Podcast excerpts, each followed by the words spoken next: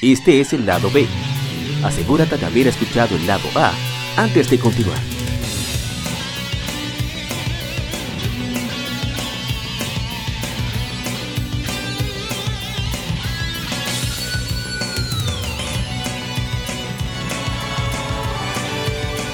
Game Femérides.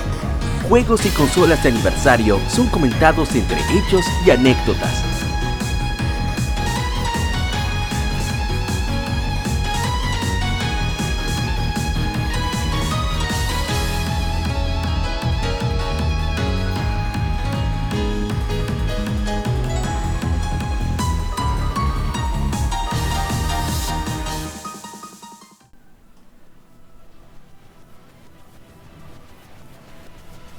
Gracias por continuar con nosotros en el lado B, aquí en las Gamefemérides.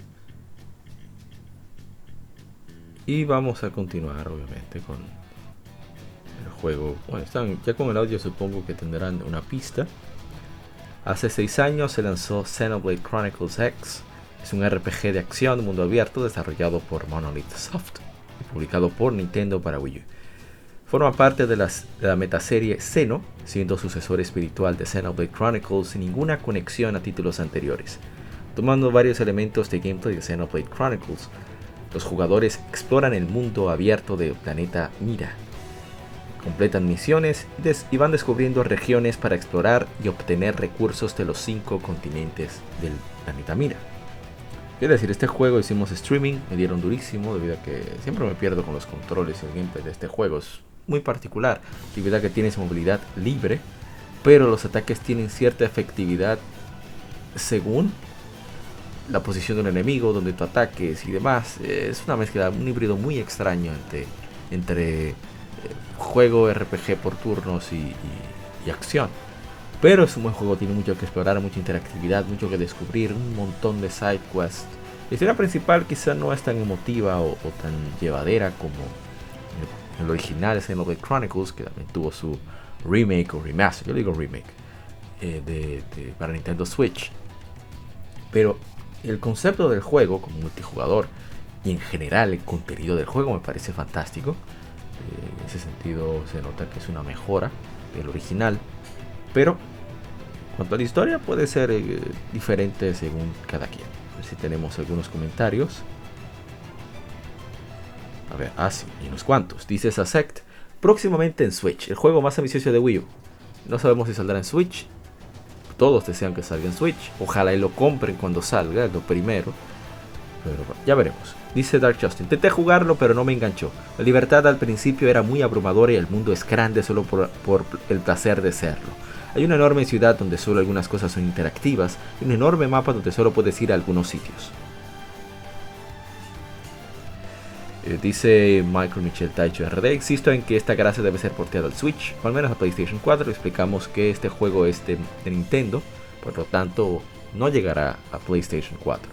Dice Andrés Carrero 93, tengo mis esperanzas en que salga en Switch. Muchísima gente.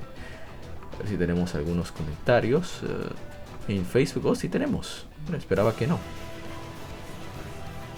Vamos a buscarlos rápidamente. El juego me encantó, dice mi hermano Luis Manuel Franjul de, de Hyrule Fantasy. Pero creo que estaba pensando para tener. Creo, que estaba pensando para tener una secuela porque dejó más dudas que respuestas. Eh, dice Carlos Rodríguez, yo los espero aunque los humores, yo lo espero aunque los humores dicen que sale el año que viene, espero jugarlo desde que salga.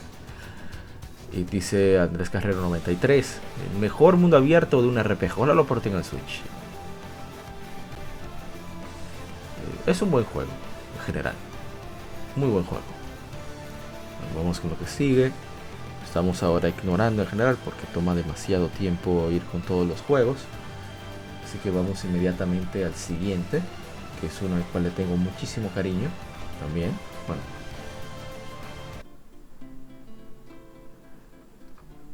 Ahí ya con la música tendrán idea de qué se trata. Hace 24 años se lanzó en América Wild Arms para el primer PlayStation. Es un RPG con tema de viejo oeste desarrollado por Media Vision. Ellos son los responsables de otros títulos de la saga de Wild Arms, así como de la serie de Digimon Story, Cyber Sleuth, para PlayStation, PC y Switch. publicado por Sony, este marca de Sony, esta serie Wild Arms. Es uno de los primeros RPGs en PlayStation y es de los pocos con el tema de viejo oeste. En general, hay muy pocos. El juego presenta gráficos 2D para gameplay normal, mientras, o sea, para exploración y demás, mientras que las secuencias, las secuencias de batalla son renderizadas en 3D. Es un juego muy dinámico, a pesar de su gameplay un poco 2D, estilo Super Nintendo, aunque un Super Nintendo no puede renderizar, no puede procesar las imágenes 2D que hay en este juego.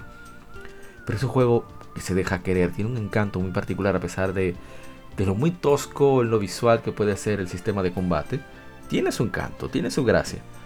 Y, la exploración que tiene sin interacción con muchas de las historias que suceden allí. Eh, realmente es fascinante. Lo malo es que al ser un juego de 1997, sí, 1997,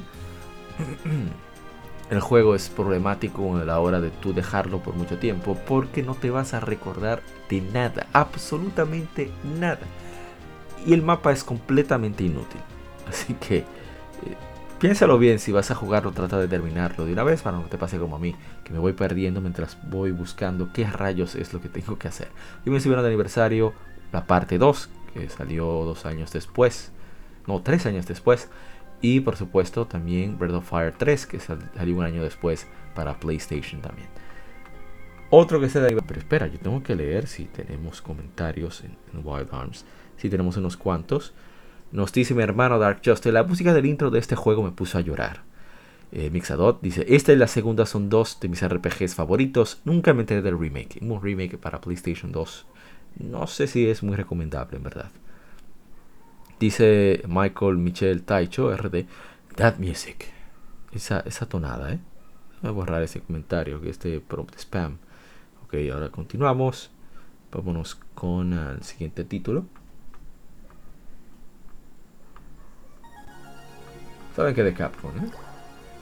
Muy original la entrada, sobre todo como usa uno de los de los pequeños robotcitos de, de la serie Mega Man Legends para Solamente para continuar con eso de... Para el logo de Capcom. Hace 21 años se lanzó The Misadventures of Trombone. Es un juego de acción-aventura con, con, elementos RPG, igual que el original, desarrollado y publicado por Capcom para PlayStation. En Japón fue lanzado un año antes. El juego es parte de la serie Mega Man Legends, como ya dijimos, es una precuela y spin-off del primer Legends. En lugar de enfocarse en los protagonistas heroicos de Mega Man Legends, que sigue a la, esta sigue a la antiheroína de la serie, Trombone, hermana de la familia de criminales y piratas aéreos, los Spawn. La versión japonesa es compatible con Pocket Station, los occidentales, por ellas razones, no se que nunca se lanzó. Es una lástima, el Pocket Station era un buen accesorio, ¿eh? pero actualmente nunca llegó aquí. El juego es muy entretenido, sobre todo porque tiene tres tipos de gameplay, por así decirlo. El primero es Dungeon Crawler, muy muy particular debido a que trabaja una especie de comandos que a mí me fascina porque tú, e, tú no eres quien ataca directamente, sino que tú ordenas a los secuaces de los Pawns, los robocitos esos amarillos que ahora olvidé el nombre, no sé por qué, a ver si aparece por aquí el nombre. Bueno, no recuerdo ahora mismo el nombre.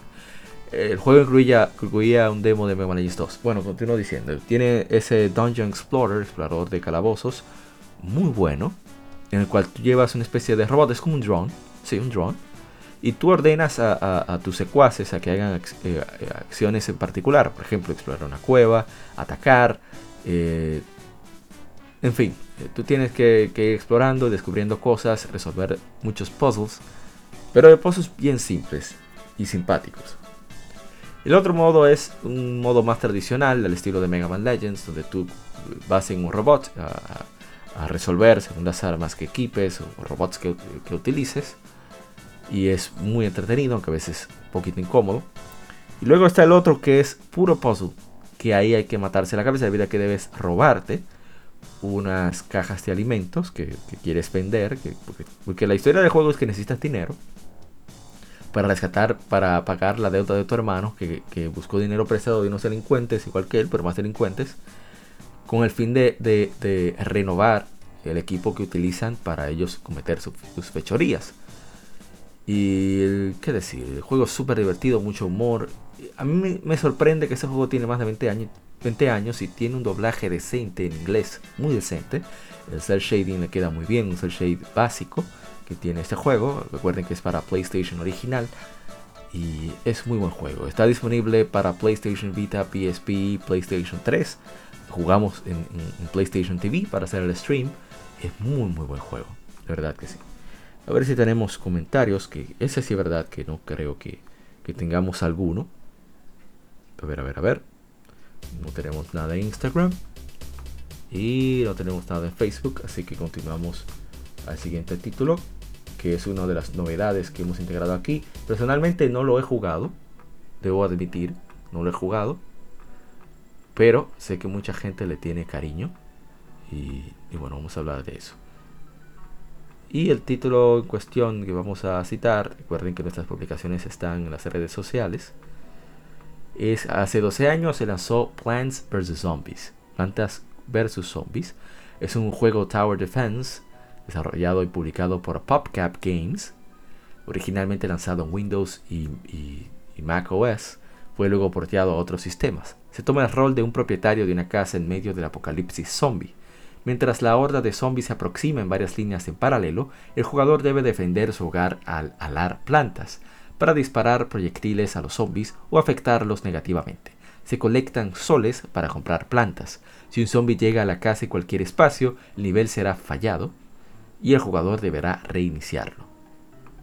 El juego fue diseñado por George Penn, quien conceptualizó en una secuela más orientada a la defensa su simulador de pesca, Insaniquarium, y luego lo transformó en un Tower Defense que contiene plantas luchando contra zombies. El juego también se inspiró en Magic the Gathering, Warcraft 3 y Swiss Family Robinson. Tomó tres años y medio. Rick Weiner fue el artista principal, Todd Sample programó el juego y Laura Shigihara compuso la música del juego. Con el fin de calar entre casuales y hardcore, el tutorial se diseñó para ser simple esparcido en el juego. O sea, en vez de tener un tutorial que te va llevando paso a paso eh, directamente en un menú, sino que a medida que vas llegando a las circunstancias requeridas, el tutorial surge para guiarte en cómo resolver eh, eh, la situación en la cual te encuentras. Plants vs. Zombies recibió el clamor de la crítica y fue nominado por varios premios como Juego de Estrategia del Año en los Golden Joystick Awards 2010. Los analistas elogiaron el arte humorístico del juego y su gameplay simple y envolvente. Al año siguiente había vendido más de un millón de copias. Pocos años después, PopCap Games fue comprado por EA y estos después despidieron a Fan junto a 49 miembros para enfocarlos en juegos sociales y móviles. Han hecho dos secuelas directas, juegos de disparos, spin-offs y demás. Muy buenos de disparos, debo decir, pero Panzer sus Zombies directamente yo no puedo decir que lo he probado. Lo dieron en el Plus hace un tiempo, pero lamentablemente en ese tiempo no lo tenía. Así que me lo perdí. A ver si tenemos eh, Plants vs. Zombies, algún comentario. Y bueno, sí, tenemos uno. Dice Michael Michel Taicho RD. Eh, ah, perdón, vamos por partes, vamos por orden. Ah, sí, Ertito juego este en vicia, dice Dark Justice hermano Kevin Cruz. Este juego lo he terminado varias veces. El género defensa, torre de defensa, defensa de torre, empezó fuerte y ahora se ha vuelto un elemento de otros juegos. La secuela es un derroche de microtransacciones y por eso no lo he tocado. Em, ¿Tenemos alguien más? No. Vamos entonces al siguiente título. Eh,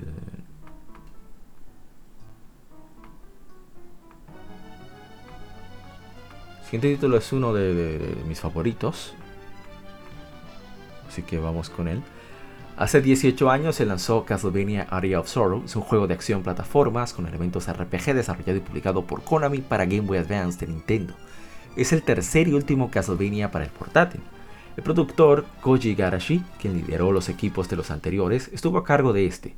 Michiru Yamane también regresó como compositora y junto a Takashi Yoshida y Shoshiro Hokai. El director Junichi Murakami era nuevo en la serie. Este juego sucede en el año 2035 con Drácula sellado después de una batalla en 1999. La trama sigue a Soma Cruz, un adolescente con poderes misteriosos debido al potencial de ser reencarnación de Drácula, mientras se enfrenta a personajes que desean heredar el poder del Señor de los Vampiros. El juego incorpora la misma combinación de elementos de juegos de plataformas y RPG como en Castlevania Symphony of the Night. Introduce varios elementos como el sistema Tactical Soul y emplea una historia futurista a diferencia de la ambientación medieval tradicional. Eh, Tactical Soul es que tú te equipas almas, según vences enemigos, te otorgan diferentes habilidades o cambios en el estatus, eh, más defensa, más agilidad, etcétera, etcétera, un arma en particular, un especial en particular, etcétera. Eh, muy, muy interesante eso. Aunque vendió poco en Japón, 17.000 unidades, fue exitoso en América con 158.000 unidades a los 3 meses de su lanzamiento. Area of Sorrow fue muy elogiado por varias publicaciones, con algunos considerándolo uno de los mejores desde Symphony of the Night. La secuela Castlevania Dawn of Sorrow, eh, lo poseo, uno de mis favoritos, salió un par de años después. Incorporó muchos elementos de su predecesor, incluyendo Tactical Souls, fue relanzado como parte de Konami The Best en Japón y junto a Harmony of Dissonance como Castlevania Double Pack en enero de 2006. Muy buen juego, hicimos stream. Eh, me encanta cómo funciona, cómo trabaja. El personaje de Soma Cruz no se tiene su gracia conmigo. Eh, Yoko Bernades, Bernades, como se pronuncie, eh, gran aricado y por supuesto el rastrero de, Hank, Hank que se llama, el, vendedor del juego. Muy interesante. Es un elenco como, como de anime, no sé, como de anime más oscuro. Dice Pedro Grullón de los Santos, a ver, es el único comentario me parece, en, en Facebook. El mejor de Game Boy Advance. Yo creo que sí. Bueno, para mí es mi favorito de Game Boy Advance, definitivamente. Toma un trago de agua.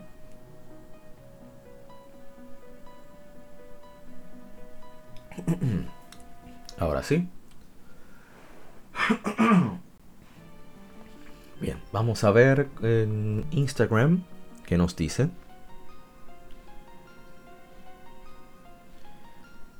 Y tenemos unos cuantos comentarios en Instagram. Nos dicen. A ver. El Lord Fenrir Fenrir. Excelente juego, la mecánica de poder asimilar los poderes de los enemigos hizo un cambio que espero, eh, según días salen, las próximas entregas u otra franquicia lo utilice, así que como el sistema Nemesis de Shadow Border son cambios positivos. CT Games RD, juegazo. Precisamente en los próximos días tendremos podcast de este título.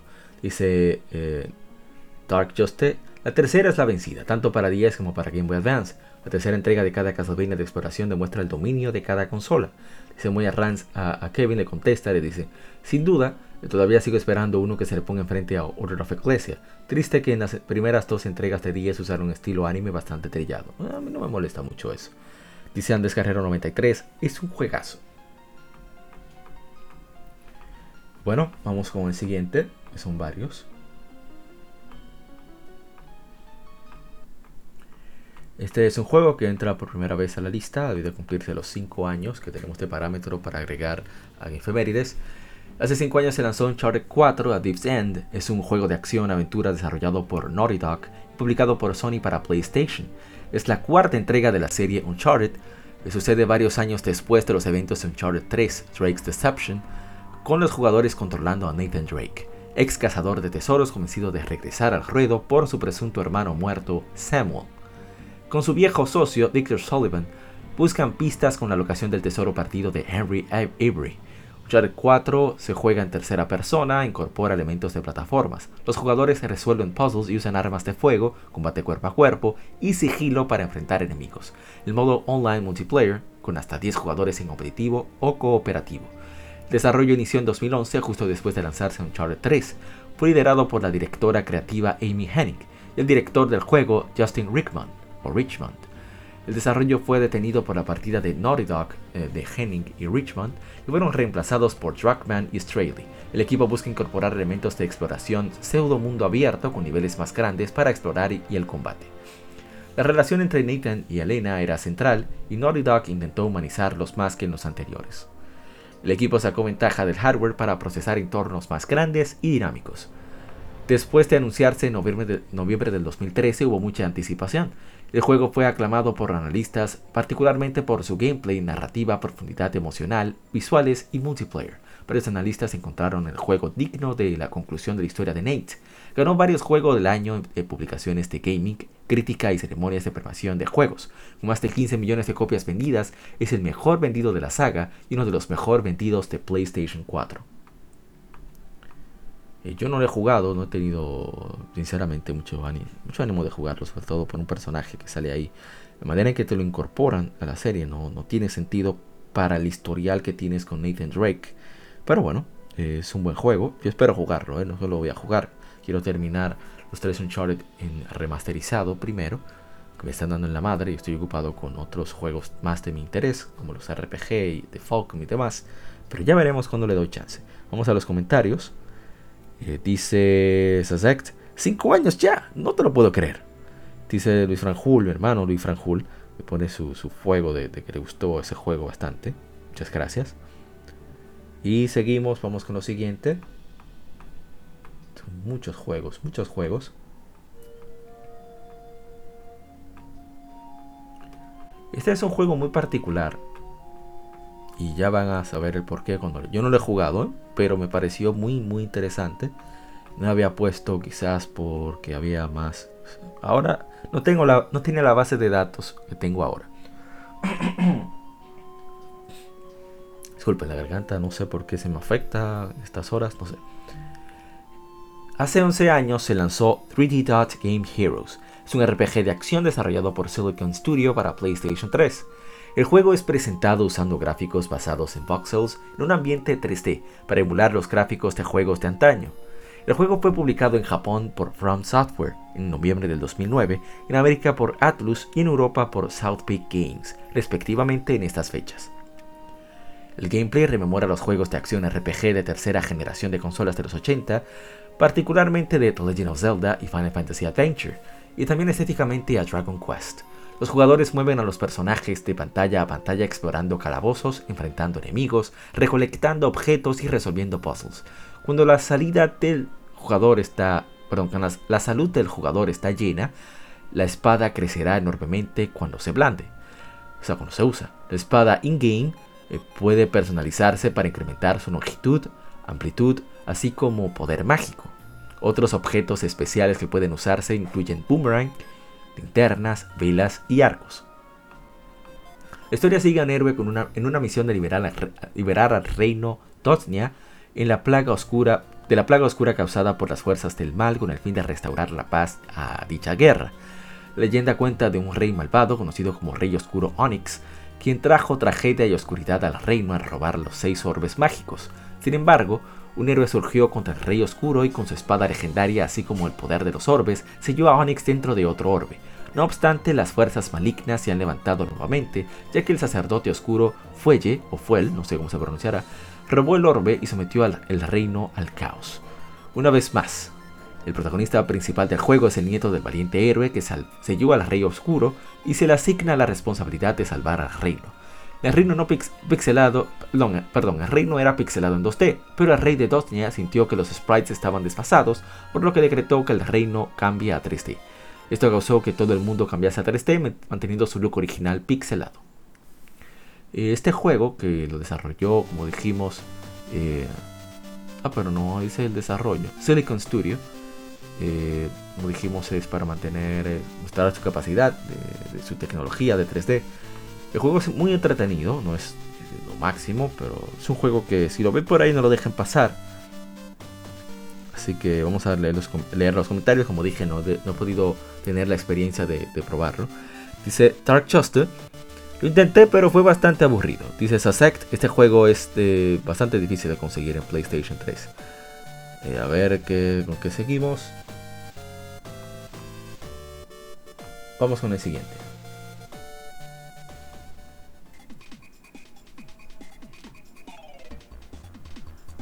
Hace 25 años se lanza Super Mario RPG, un RPG desarrollado por Square, ahora Square Enix, publicado por Nintendo para Super Nintendo. Nintendo portió el juego con diferencias menores a la consola virtual de Wii en 2008 y a la de Wii U en 2016. Nintendo relanzó Super Mario RPG en 2017 como parte del Super Nintendo Classic Edition. Super Mario RPG es el primer RPG de la saga de Mario. ¡Timmy! ¡Mario! ¡Hello!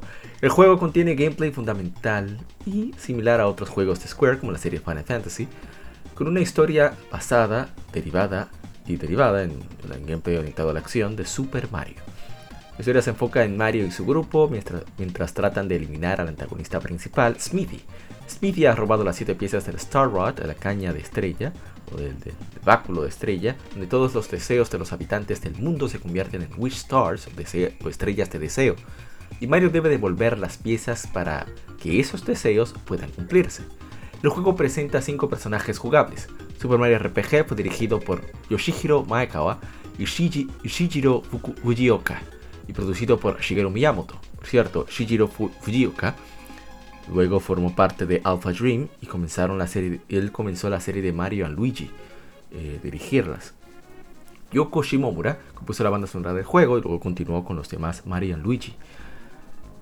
Square, Square hizo gran parte del desarrollo del Super Mario RPG bajo la guía directa de Miyamoto. El juego fue bien recibido en su lanzamiento, alegado particularmente por sus gráficos pseudo 3D, 3D pre-renderizados y mucho humor. El juego apareció en listas de los mejores de todos los tiempos. El juego fue sucedido por dos series de RPG de Mario, Paper Mario, que originalmente era eh, Mario RPG 2 en Nintendo 64, y Mario Luigi. Y bueno, ¿qué decir de este juego? Este juego no hay que hablar mucho, es un muy buen juego, es súper divertido. Está cargado de humor, como se dijo. Se permite usar a Bowser. Ya con eso estoy comparado. Me encanta. Yo soy fan de Bowser. Lo he dicho muchas veces aquí en el podcast. Bowser para mí es lo máximo. La razón para jugar los títulos de Mario. Solo para usar, para enfrentar a Bowser. A ver, tenemos los... Uh, tenemos los comentarios. En Instagram nos dice hermano Michael Mitchell Taicho RD. Uff, mis juegos favoritos de Super Nintendo junto a Chrono Trigger. Siempre los vuelvo a jugar. En Facebook dice bienvenido Méndez. Ese sí deberían de ponerlo junto con Chrono Trigger y Final Fantasy 3 o 6. La de Terra, carajo. En la vaina online del Fuiche. Ah, qué gracioso. Nintendo eh, Switch Online en el servicio, en verdad, por lo menos este juego que es de Nintendo debería de estar. Bueno, aquí vamos entonces con más comentarios. Eh, es un título que, al cual le tengo muchísimo cariño. Creo que es de los títulos que más adoro en general. Hace 7 años se lanzó Soul Sacrifice Delta un RPG de acción cooperativo desarrollado por Marvelous AQL y Japan Studio Marvelous AQL también hicieron, por ejemplo, los Senran Kagura. Publicado por Sony para PlayStation Vita, secuela de Soul Sacrifice original. Soul Sacrifice Delta presenta nuevos monstruos, personajes, hechizos, áreas y una nueva facción. Presenta muchísimo contenido nuevo, una de las más destacables es la nueva facción Grim, esta tiene su propio arco de la historia, aunque es el más corto. También hay nuevos monstruos afiliados con cuentos de hadas clásicos inspirados en los hermanos Grimm. Incluye Caperucita Roja, Cenicienta y Blancanieves. Hay una nueva sección de retrato que enlista la información de ofrendas y las misiones en las que, las que pueden adquirirse. Eh, ¿Qué decir? Este juego es fantástico, es un juego muy completo, es un juego bellísimo, tanto en el aspecto estético o visual como en el musical y su gameplay es muy muy bueno. Es una razón, definitivamente es un... El, exclusivo definitivo de PlayStation Vita, en mi opinión, es este. Y fue, estuvo una versión mejorada del original de, Soul Sacrifice, que también estuvo de aniversario este mes, 8 años. Hicimos un stream con mi hermano Chilo Zero de Twitch. Hicimos el stream en mi canal de Facebook. Les recomiendo que, lo chequen. Y eh, nos divertimos muchísimo jugando entre nosotros, hablando tonterías, pero sobre todo hablando del juego. Y fue, fue muy muy entretenido. Tuve problemas técnicos debido a que parecer el juego me estaba dando cierto error. Así que terminé el, stream ya cuando no quiso funcionar adecuadamente. Pero ya eh, fueron como dos horas de juego muy muy divertidas. Así que pásense por el stream para que se diviertan eh, chequeando. Vamos a ver algunos de los comentarios que nos dejaron bastantes en, en, Facebook. Bueno, eh, dice Opener gran historia la de ese juego. Marco Bustos, juegazo, 10 de 10. Dan Delgadillo nunca pude tener más arritos negros. Alejandro Vargas, juegazo de los mejores del Vita. Alex Steinkormack, uno de los mejores títulos y tristemente más infravalorados que pueden haber. Gracias por el post al hacer que la comunidad conozca tan hermosa creación. Esa es la razón, esa es la razón por la que conocemos las Game Esa, esa que sintetizó bastante bien Alexis Steinkormack. Muchas gracias, apreciamos muchísimo tu comentario.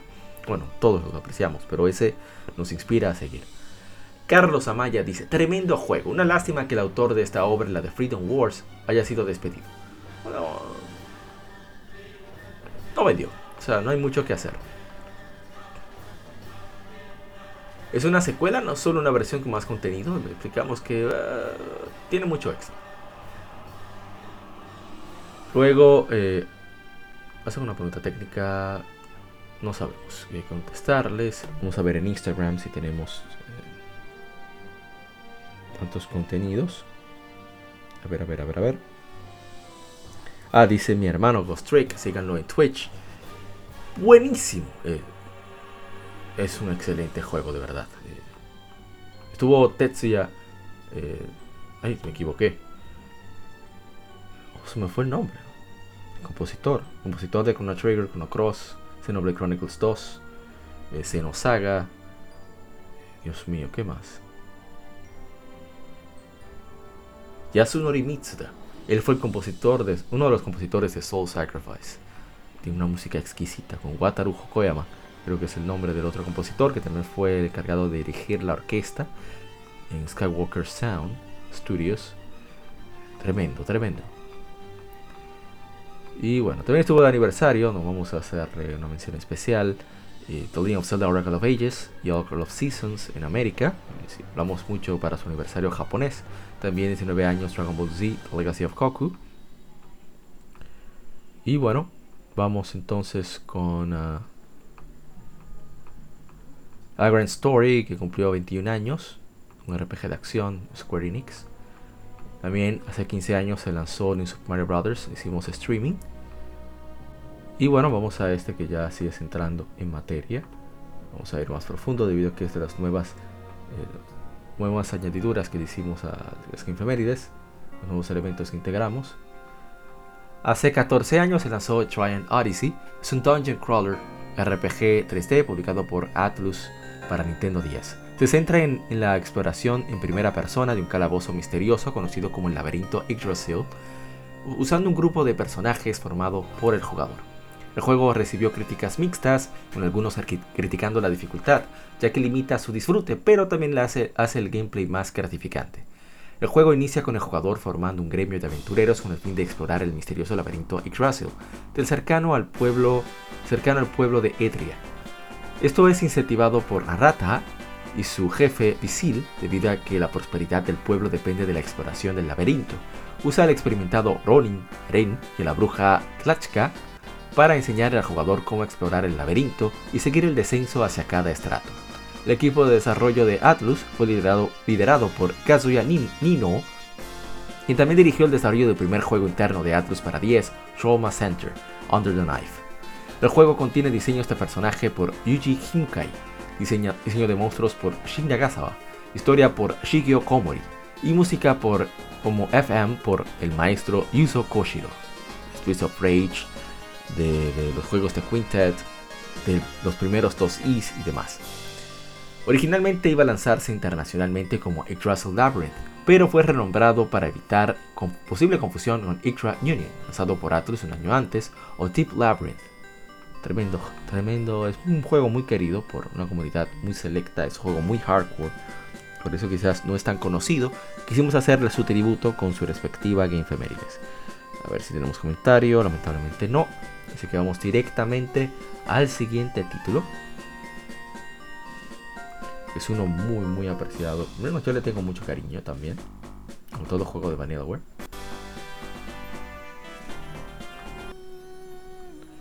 Hace 14 años se lanzó Odin Sphere. Es un juego RPG de acción desarrollado por Vanillaware para el PlayStation 2. Fue publicado por Atlus en Japón y América, y por Square Enix en Europa. Un remake, titulado Odin Sphere Trasir, fue lanzado para PlayStation 3, PlayStation Vita y PlayStation 4 en 2016. Atlus publicó dicho juego en América y Japón, mientras que NIS America Inc. Europe lo publicó en territorios PAL. Usando una perspectiva de 2D side-scroller, el gameplay se enfoca en un sistema de combate beat'em up e incorpora elementos RPG. Trasir expande en este aspecto y refina dichos elementos. Historia igual que es igual en ambas versiones, sigue a cinco personajes en el continente ficticio de Arion durante la guerra entre naciones de Ragnarok y Ringford por un arma llamada caldera de cristalización y su rol en, el Armageddon, un Armagedón, una, una catástrofe que destruirá Arion. El juego fue concebido por George Kamitani, primero como secuela. Bueno, Kamitani es un artista que trabajó en, creo que Chronicles of Mistara, en Dungeons and Dragons, entre otros juegos. Continuó, primero como secuela y luego como sucesor espiritual de Princess Crown, un juego para Sega Saturn en 1997. El desarrollo inició en 2004 después de la creación de Vanillaware. La historia se basa en el concepto de una princesa valquiria, el escenario y el diseño del mundo incorporó se incorporó a la mitología nórdica, los trabajos de William Shakespeare, cuentos de hadas y videojuegos clásicos. Los gráficos 2D fueron elegidos sobre los 3D porque Kamitani sentía que el estilo se estaba estancando, lo que necesitaba, necesitaba presentar escenas como si estuvieran en un teatro. En vez de usar la cinematografía común en la época, Yggdrasil comenzó, perdón, en vez de usar la cinematografía común de la época, el Brasil comenzó su desarrollo en 2013 como forma de corregir problemas que tanto los jugadores como el staff tuvieron con el juego original, pero manteniendo la historia intacta. La música para ambas versiones fue compuesta por un equipo de Base Escape liderado por el fundador de la compañía Hitoshi Sakimoto. Antes de que Atlus tomara el título, VanillaWare tuvo dificultad encontrando una editora debido al escaso récord de Kamitani como desarrollador, completado en 2006 Odin Sphere fue retrasado un año para no competir con los títulos de la misma Atlus. Creo que también estaba Persona ahí mismo. La localización fue manejada por Atlus eh, USA en ese entonces, ahora Atlus West. Fue difícil en muchas áreas. En su lanzamiento fue bien recibido por los analistas, halagos para la historia, visuales y gameplay vieja escuela, con críticas dirigidas a su sistema de inventario y problemas de framerate.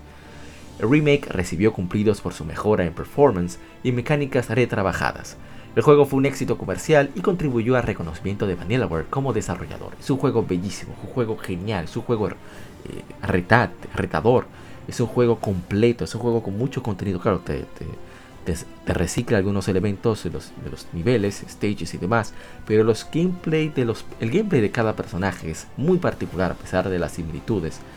Y a mí me encanta de verdad no puedo dejar de recomendarlo. Hicimos un stream de una hora, pueden chequearlo. Eh, es un stream con la máxima calidad del juego, 1080p 60 cuadros por segundo. Eh, es como generalmente hacemos, tratamos de hacer los streams. Y es una maravilla. recomiendo muchísimo. Normalmente no poner la portada eh, americana en el juego. A la razón de que lamentablemente no aparecía de calidad una imagen que valiera la pena. Pero bueno, es es lo que es, como dicen en It is what it is, como dicen los, los anglosajones. Eh, no tenemos comentarios en ninguna redes, aunque muchos likes que se los agradecemos en el alma. No quiere decir que no fue ignorado, por lo menos. Y bueno, vamos con el siguiente título. Que, bueno, también estuvo de aniversario, Red Dead Redemption, Punch Out de Wii. Eh, no sé por qué no le hicimos stream. No sé, no estaba en moverme tanto. Eh, también vamos con un gran título que saliera en esta generación. Bueno, en la octava generación, ahora estamos en la novena. Hace seis años se lanzó The Witcher 3, Wild Hunt. Es un RPG de acción desarrollado y publicado por el desarrollador polaco CD Projekt Red, basado en la serie de novelas de fantasía por Andrzej Sapkowski. La secuela del título del 2000 es la secuela del título de 2011 de Witcher 2 Assassin of Kings. Jugado en mundo abierto y perspectiva en tercera persona, los jugadores controlan al, protagonista Geralt of Rivia, un, un, cazador de monstruos conocido como un brujo, quien busca a su hija adoptiva desaparecida huyendo de la cacería salvaje. una fuerza de otro mundo determinada a capturarla y usar sus poderes. Los jugadores se enfrentan a los muchos peligros del juego, con armas y magia, interactuando con personajes no jugables, historia principal y misiones secundarias para adquirir puntos de experiencia y oro, los cuales sirven para incrementar las habilidades de Geralt y comprar equipo. Su historia central tiene varios finales determinados por las decisiones en ciertos puntos del juego. El desarrollo inició en 2011 y se extendió hasta tres años y medio. La grabación de voces tomó más de dos años y medio. El guion fue impregnado con aspectos realistas como ambigüedad moral en un intento de evitar la simplificación, proporcionar, autenticidad y reflejar las novelas de Sapkowski. Las, culturas del centro y norte de Europa forman, la base del mundo del juego. La música fue compuesta por Marcin Pribilowicz, bueno, Brzilowicz, no sé cómo se pronunciará, Brzilowicz, interpretada por la Orquesta Estatal de Brandenburg. The Witcher 3 Wild Hunt fue lanzado para Microsoft Windows, PlayStation 4 y Xbox One para estas fechas, o sea, hace 6 años, con una versión para Nintendo Switch en octubre del 2019. El juego fue aclamado por la crítica con elogios a su gameplay, narrativa, diseño de juego, combate y visuales, aunque fue criticado por problemas técnicos, recibió numerosos premios a Juego del Año y ha sido citado como uno de los mejores de todos los tiempos. Dos expansiones fueron lanzadas para igual clamor, Hearts of Stone y Blood, Blood and Wine. Una edición Juego del Año fue lanzada en agosto de 2016 con el juego base, expansiones y todo el contenido descargable. Fue un éxito comercial con el juego y sus expansiones alcanzando más de 28 millones de copias distribuidas. Le llamo yo Geraldo de Guivia. Es un juego muy bueno, su ambientación, su guion, las cinemáticas, el manejo de las sidequests, las actividades por hacer, etcétera, es excelente. El problema es el pacing del juego, o sea, el problema conmigo, para mí, eh, y el combate. El combate no es muy reconfortante o divertido para mí. No es que sea malo, simplemente no es como destacable. No sé, no tiene ese, ese, ese algo que uno encuentra en otros juegos del género, por ejemplo en Kingdoms of Amalur tiene un muy buen combate, bueno, un buen combate, en Dragon's Dogma, etcétera, etcétera, pero el juego es muy disfrutable, sobre todo si yo recomiendo que se juegue igual que, que Shin Tensei Persona, los juegos de Persona, hay que jugarlos como una serie. Una serie que dura una hora, tú juegas una hora al día o una hora cuando puedas jugar y luego lo sueltas, a menos que te encante y le das. Pero si eres como yo, que el gameplay no te convence tanto, hay que jugarlo despacio. Porque si no, te, te abruma. Hay demasiado contenido por hacer. Sí, es extraño que uno diga eso. Pero no te llevan el contenido poco a poco, como lo hace Nier, Automata, como lo hace Jaxa, como lo hace Dragon Quest. No, es todo de un tiro. Y, eso abruma bastante. Por lo menos a mí. Pero es un juegazo. Es en duda que se merece los elogios que le han dado. Y hicimos un stream corto y bueno, también se lanzó hace 7 años eh, Drakengard 3. Hace 7 años Transistor. Hicimos su, stream corto también. También hace 21 años Perfect Dark de Rare para 64. Eh, hace, hicimos un, stream hace 9 años, se lanzó el, Dragon's Dogma original. Eh, uno de mis juegos favoritos, pero he hablado muchísimo de este. Así que voy a dejarlo para un día de estos hago un stream comentando sobre este juego. También se llegó hace 20 años Digimon World para PlayStation, hace 16 años Fire Emblem The Sacred Stones para, para Game Boy Advance. Pues bueno, llegamos a uno de los que debemos entrar ya en materia. Hace 11 años, decimos stream, se lanzó Super Mario Galaxy. No, no me sale, no me sale. No, hoy no me quiere salir Mario. ¡Sí, Mario! ¡Hello! No, no, no, no estoy en eso. Un juego de aventuras y plataformas desarrollado y publicado por Nintendo para Wii fue anunciado en el E3 2009 como secuela de Super Mario Galaxy. Fue lanzado simultáneamente en todo el mundo. La historia sigue a Super Mario mientras persigue al rey Koopa, Bowser, hacia el espacio puesto que ha encerrado a la princesa Peach y tomado control del universo usando las Power Stars y Grand Stars Mario debe viajar, viajar por varias galaxias para recuperarlas, con el fin de poder viajar al centro del universo y rescatar a la princesa. Igual que en la 1. El juego fue originalmente planeado como una versión actualizada de Super Mario Galaxy. Esta versión se habría llamado Super Mario Galaxy More. Luego se decidió que el juego sería desarrollado como una secuela cuando el equipo de desarrollo continuó el proceso agregando cada vez más ideas originales, así que se extendió a dos años y medio. Entre las adiciones están los ambientes dinámicos, nuevos poderes y la habilidad de montar a Yoshi. Yo, amo a Yoshi. Después de Bowser, yo, me encanta Yoshi. Para me preguntan por qué, no tengo idea. Para su lanzamiento, Super Mario Galaxy 2 fue recibido muy bien por la crítica y es considerado como uno de los mejores títulos de todos los tiempos, así como uno de los juegos con mejor puntuación. Es uno de los mejores vendidos de Wii, con más de 7 millones de copias a nivel mundial. Es muy buen juego, hicimos un stream por casi una hora y la verdad es que lo tengo pendiente para seguir jugándolo de a poco, porque la verdad lo disfruto mucho. Y descubrí el secreto para poder jugarlo y es eh, jugar de pie no juega de pie. Yo generalmente juego de pie por lo menos una hora o dos horas, dependiendo de cuánto tiempo sea jugando, eh, dure jugando. Y es porque eh, así te queda a una altura natural el, antebrazo con el control cuando tienes que estar apuntando, porque a mí me cansa el, tener que levantar mucho el brazo. Eh, tengo problemas en la muñeca también. Así que cuando está a la altura natural puedo mover el antebrazo con más comodidad, así no me afecta. Lo digo en caso de que alguien se canse o tenga problemas con estos juegos de motion de, de, Wii o de Move, no sé. Solo algo que me ha funcionado, a lo mejor le puede funcionar a alguien más. Y bueno, vamos con otro título, ya casi terminando las Femérides. Por lo menos esta parte de las Femérides.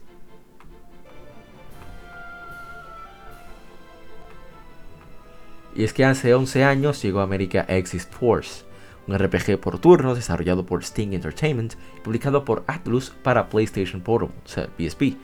El jugador progresa mientras viaja a través de los niveles, enfrentando enemigos en combates aleatorios por turnos. ¿eh? Por cada batalla que gane, el jugador adquiere Force Points que pueden usarse para varios propósitos, que incluye mejorar Ragnarpacks, las armas sagradas o las armas que utilizan los personajes eh, de, tu, equipo, crear Force Facts, armaduras sagradas, y restaurar al grupo en medio de, un calabozo generalmente el uso principal que se le da.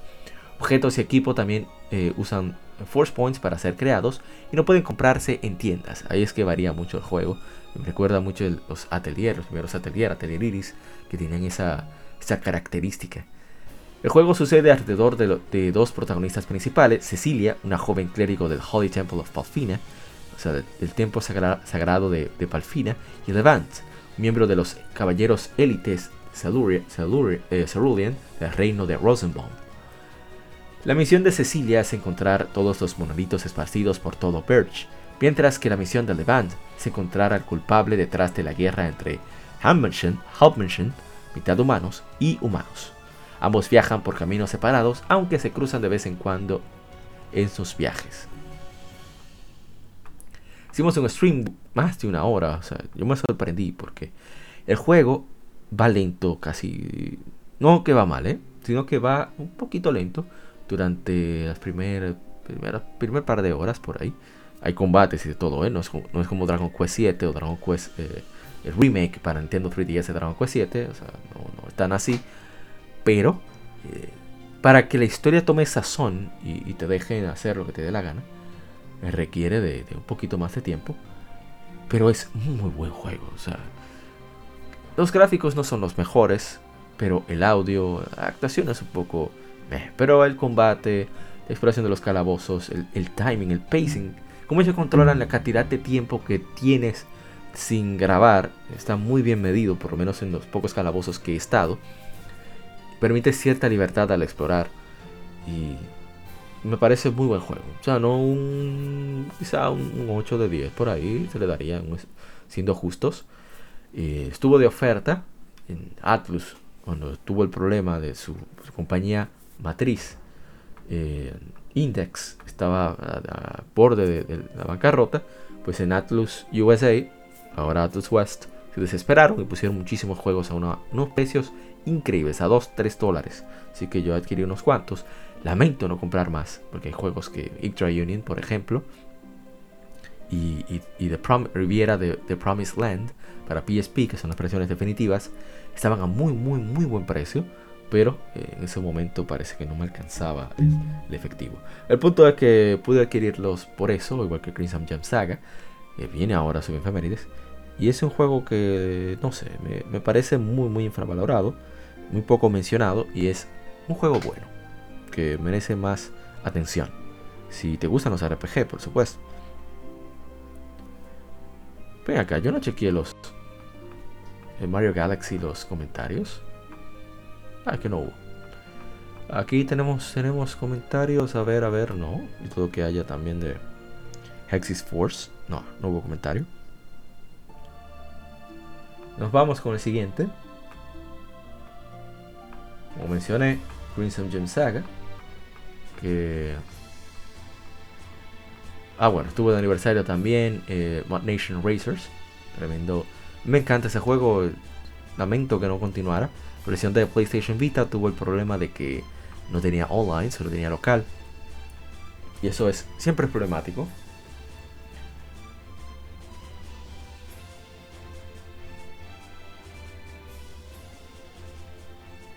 Disculpen, refrescando un poco la garganta. Siempre es problemático porque eso no permitió que mucha gente quisiera probarlo, debido a que los usuarios de PlayStation Vita no fuimos tantos. Así que es un lío para poder jugarlo local, para juntarse a jugar local. Pero bueno, el de PlayStation 3 tiene los servidores cerrados cerrados y el de PSP también. Pero es un juego genial. O sea, tú descargabas la pista que te diera la gana. La gente se volvía loca diseñando pistas. Eh, bueno, en fin, juegazo, ¿no? No toca para. Vamos con Queen's of Saga. Hace 12 años se lanzó Crimson Gem Saga, un RPG desarrollado por para PlayStation Portable, desarrollado por Ironos, una empresa coreana con experiencia en juegos, publicado por SK Telecom como Astonishing Story 2 en Corea del Sur. En América fue lanzado por Atlus USA, ahora Atlus West. En Japón fue Sega, eh, que lo lanzó como Garnet Chronicle. En Japón, el juego sucede en el mundo de Latin, o Latin, no sé donde con desconocimiento del público un artefacto conocido como la gema carmesí es buscado. Uno de los involucrados en este problema es Killian von Rockoff, un recién graduado de la Green Hill Chevalier, Academy, el protagonista del juego. El juego es una secuela en historia de Astonish Story, pero ya que muchas de las mecánicas del juego fueron cambiadas, los títulos son diferentes en todas las regiones. El combate en Crimson Jump Saga es muy similar a la mayoría de RPGs por turnos.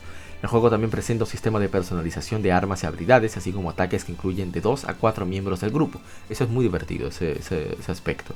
La historia del juego sucede alrededor del protagonista Killian Rockoff, quien parece, parece siempre estar en el lado equivocado de la fortuna y de alguna manera se ve envuelto en la búsqueda del antiguo y poderoso artefacto. Y el juego es eh, muy divertido, es simple, es un juego en sprites que se ve bastante bien, con un diseño de personajes bellísimo o sea, las ilustraciones de los personajes son bien trabajadas, eh, muy, muy trabajadas, mejor dicho. Y es un juego muy chévere, que lamentablemente no cosechó éxitos.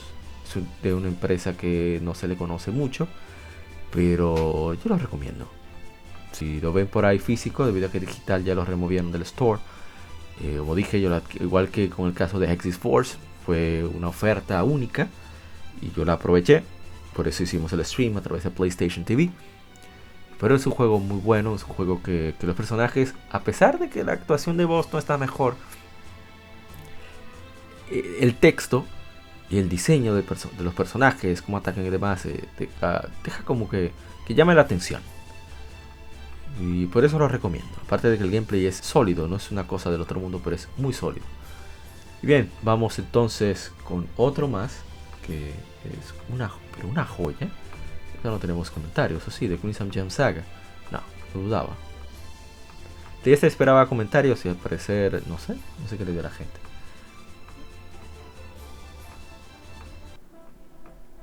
Oigan ese himno, Dios mío. Hace 35 años se lanzó Dragon Quest, titulado inicialmente Dragon Warrior en América. Es el primer RPG de la serie multimedia. Fue desarrollado por Chunsoft, hoy Spike Chunsoft, para el Famicom de Nintendo, publicado por Enix hoy Square Enix. Es una tal Japón.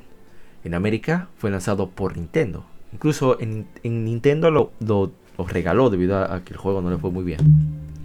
Lo regaló como parte de la suscripción por un año de Nintendo Power. Creo que fue el primer año. No estoy seguro. Pero eso fue un boom. O sea, el juego, por eso es que aparece mucho. Porque mucha gente se suscribió y le, enviaron el juego de, regalo también. Entonces, En fin, continúo. Ha sido porteado y rehecho para varias plataformas, incluyendo MSX, PC 9801, 9801, Super Famicom, Game Boy Color, Nintendo 3DS, PlayStation 4, móviles y Nintendo Switch. El jugador controla al héroe quien es el encargado de salvar al reino de Aleph-Card y rescatar a la princesa del malvado Dragon Lord, Señor Dragón. La historia de Dragon Quest 1 se convirtió en la segunda parte de una trilogía con varios spin-offs de anime y manga. Dragon Quest fue creado por Yuji Horii, inspirado por RPGs anteriores como Wizardry, Ultima y su propio juego de 1983, The Portopia Serial Molder. Ay, ¿por qué no me sale? Portopia, Serial Molder Case. Ahora sí. Hori quiso crear un RPG introductorio para una audiencia más amplia. Enfatizó la forma de contar la historia y el aspecto emocional, y simplificar la interfaz para traducir el más occidental de los juegos RPG de PC al mercado de consolas japonesas. El artista de manga creador de Dragon Ball, Akira Toriyama, produjo el arte y Koichi Sugiyama produjo la música. Todavía ambos son los, por lo menos, eh, digamos, responsables, aunque sea de nombre, del, apartado de, diseño de personajes y de monstruos. Y, maestro Koichi Sugiyama es el encargado de la música. La, versión americana contiene numerosos cambios como que incluye RAM con batería para los archivos de guardado en lugar de un sistema de guardado con claves que es clásico de la serie allá en Japón, sprites más grandes y diálogo estilo pseudo elizabesco en inglés, o sea, ese estilo del siglo XV-XVI. Dragon Quest fue comercialmente exitoso en Japón con más de 2 millones de copias vendidas. Su lanzamiento como Dragon Warrior en Occidente fue menos favorable, más adelante críticos occidentales notaron los defectos, pero admitieron la importancia para el género. Inspiró hacks de ROM hechos por fans con cambios sustanciales. La banda sonora ha sido orquestada y su música se ha interpretado en numerosos conciertos. En, en general, Dragon Quest ha sido acreditado como ser la saga que establece las bases para los subsecuentes RPGs japoneses para consola. Dragon Quest es simplemente lo máximo. Y punto. No hay que hablar más. Es lo máximo de lo máximo. Yo soy fan de Dragon Quest. Bueno, no fan a morir tampoco, pero me gusta mucho la saga.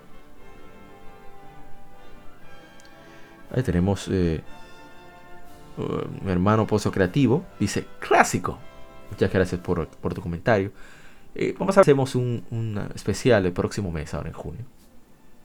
No un especial, sino dedicar eh, una efemérides especial a esta saga. yo le tengo muchísimo cariño. Es una saga que mantiene fiel a sus raíces y toma riesgos en otros aspectos. Eh, es más adulta de lo que mucha gente le tilda. Eh, me encanta eso. No teme a, jugar con, ciertos temas que hoy en día resultarían ser ofensivos. ellos no les importa, se pasan eso por, donde está no le da el sol. Es un juego fantástico. Dragon Quest es lo máximo.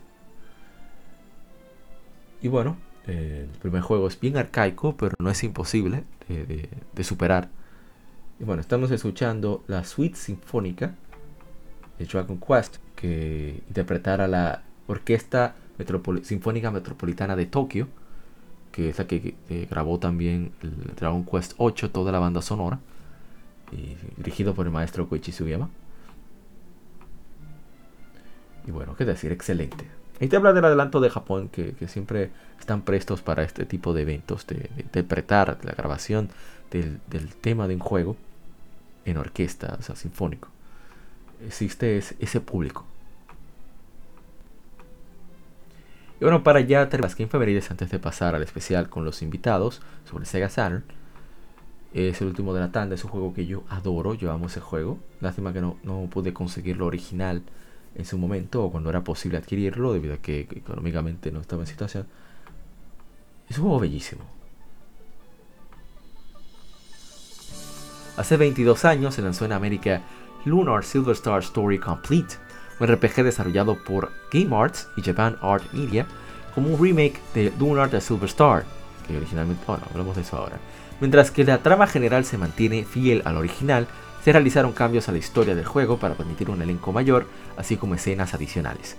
Lanzado originalmente para el Sega CD en el 96, el juego tuvo varios cambios, comenzando con video mejorado gracias al accesorio de gráficos MPEG del Sega Saturn en el 97, y luego ser porteado al PlayStation 1 de Sony en el 98. Esta última fue la versión lanzada en América por Working Designs, quienes también habían producido la adaptación en inglés del juego original, y esta versión, como fue hace 22 años, se lanzó en el 99 en América. El juego sigue la historia de Alex, un joven de una pequeña y humilde aldea, quien entra a la, entra a la vida de aventura e intriga después de ser elegido como el aparente heredero al título de Dragon Master, guardián de las fuerzas del planeta. Con ayuda de su grupo de compañeros, Alex debe pasar las pruebas de dragones antiguos para reclamar su lugar en la historia y detener a un poderoso hechicero y héroe antiguo de controlar el, al mundo. Desde su lanzamiento en inglés, Silver Star Story tuvo mucha atención de la crítica al usar secuencias animadas, paquete completo y calidad del guion. Eso no he entendido el paquete completo, debe ser que es extenso.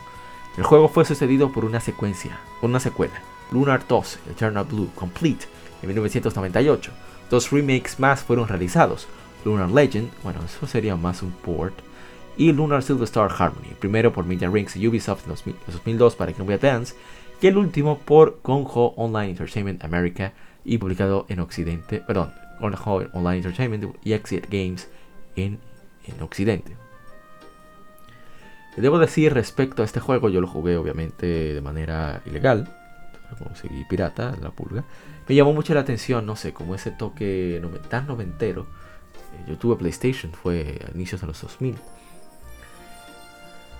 Pero se sentía tan, tan, tan noventero, el, un aura especial si ven el juego. Eh, no sé, me encanta la portada. Es simple, pero con mucho, mucha energía.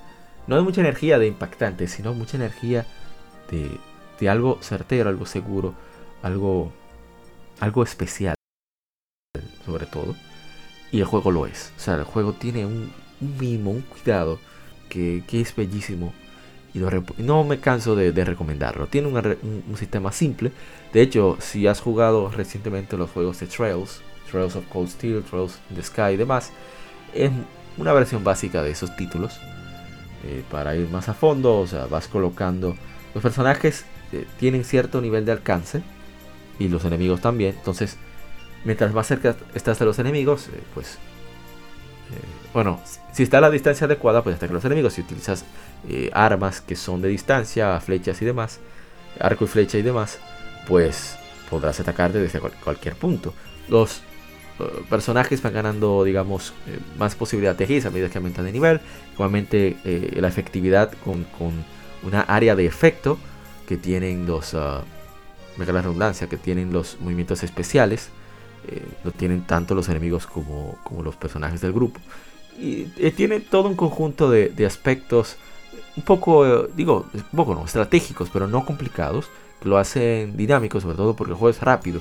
Y es diferente a muchos RPG por el hecho de que tú tienes que elegir las acciones antes de que se ejecuten. O sea, es similar mucho a los juegos de estrategia en general, donde está el, turno del jugador y el turno de, de, los enemigos. Entonces tú tienes que elegir las acciones de todos los personajes eh, al vuelo. O sea, si tienes cuatro, cuatro, personajes en tu grupo, pues eliges cuatro eh, comandos. Pero es, dinámico, es divertido, la música es fantástica. Así que no puedo dejar de recomendarlo. Si tienes PlayStation Portable o PlayStation Vita, el remake Silver Star Harmony, que es el más, más reciente, es el más recomendado, tiene muchas escenas extra. Alex, que es el protagonista, es mucho más, tiene mucha más personalidad. Y, y es un buen juego. En general es un buen juego. Así que denle chance si no lo han hecho. Que de verdad lo recomiendo muchísimo. Lunar Silver Star Story Complete o su más reciente remake Lunar Silver Star Harmony para PlayStation Portable. Y hasta aquí las infemérides. Eh, vamos a una pequeña pausa, lo que llegan nuestros queridísimos colegas, eh, el agente Cobra de Modo 7 Podcast y por supuesto eh, mi hermano, mi otro hermano, la Sama de Retroact Entertainment. Un saludo especial a mi hermano Nintendo Max que hizo una entrevista a, un estudio indie australiano, último, uno de los últimos desarrolladores para 3DS. Chequen su blog Nintendo Max, pero también chequen su canal de YouTube del mismo nombre para que escuchen su opinión en vivo mientras están haciendo cualquier cosa, grabando, eh, estudiando, trabajando, etc. Así que, bueno, también un saludo a mis hermanos de Modo 7 Podcast, de, de Quien Pierde Entrega. Eh, que se está jugando también. Es un podcast de aquí de, República Dominicana. Y nuevo podcast que tiene poco tiempo, pero va por muy buen camino. El Gamecast entrevistaron a varias personalidades de tanto del mundo artístico de nuestro país, de República Dominicana, como a gamers que tienen una profesión muy particular, que tienen profesiones particulares, profesiones de ciencia, de arte, de relevancia, zonas de relevancia en, la sociedad de, nuestro país, que son gamers, pero gamers, gamers, o sea, que peternidos, así que chequen el Gamecast, que hay muchas, muchas eh, conversaciones interesantes ahí. Eh, invitaron a, a, a Edric, miembro de Modo 7 Podcast, a hablar de ciencia y de gaming. Así que es una vueltecita por el Gamecast. En fin, gracias por escucharnos hasta aquí. Vamos a una pequeña pausa y continuamos con el especial de Sega Saturn con el agente Cobra y la Jarzama.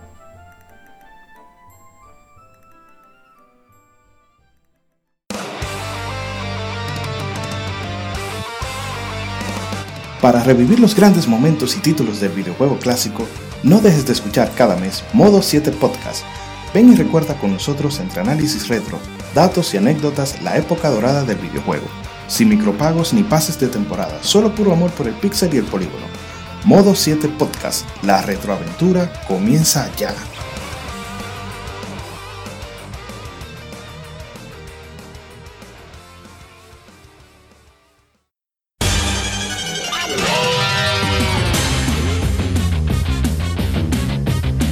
Puedes escuchar Legion Gamer Podcast en iBooks, Spotify, Tuning, iTunes, Google Podcast y demás plataformas de podcast de su preferencia, buscando Legion Gamer Podcast.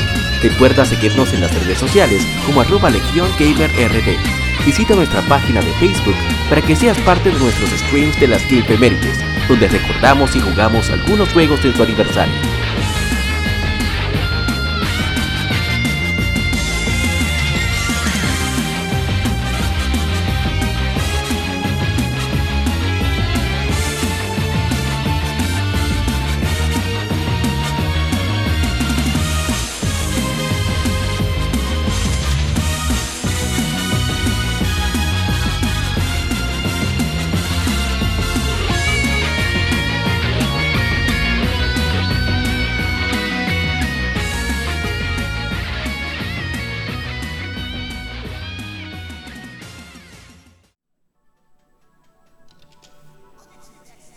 Gracias por acompañarnos para este, bueno, podemos decir especial en efemérides.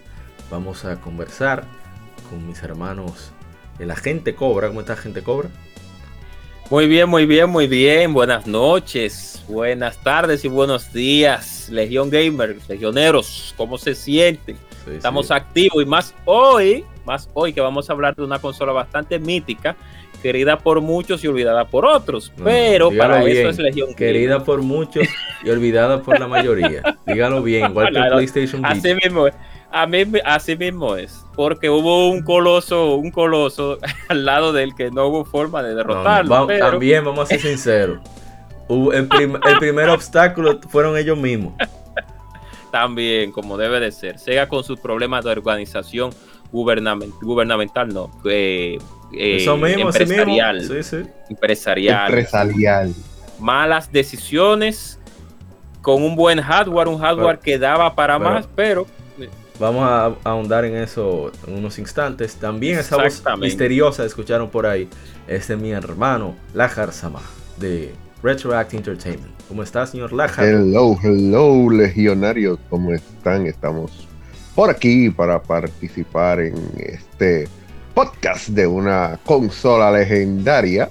Eh, legendaria para los que la conocen. queda. No, no, no. El nombre queda porque las leyendas son cosas que se olvidan. De verdad que me estoy pasando. Me estoy pasando de venenoso. Porque yo le tengo un respeto a la consola. No, yo le tengo un respeto. Ahí, ahí fue que llegó Lunar primero, Suico. De... Claro. No, claro, claro. no, grande, no solamente.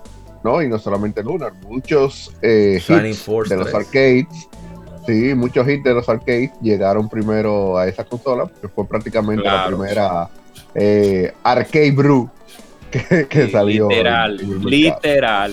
con Bueno, vamos entonces a iniciar con las informaciones eh, generales.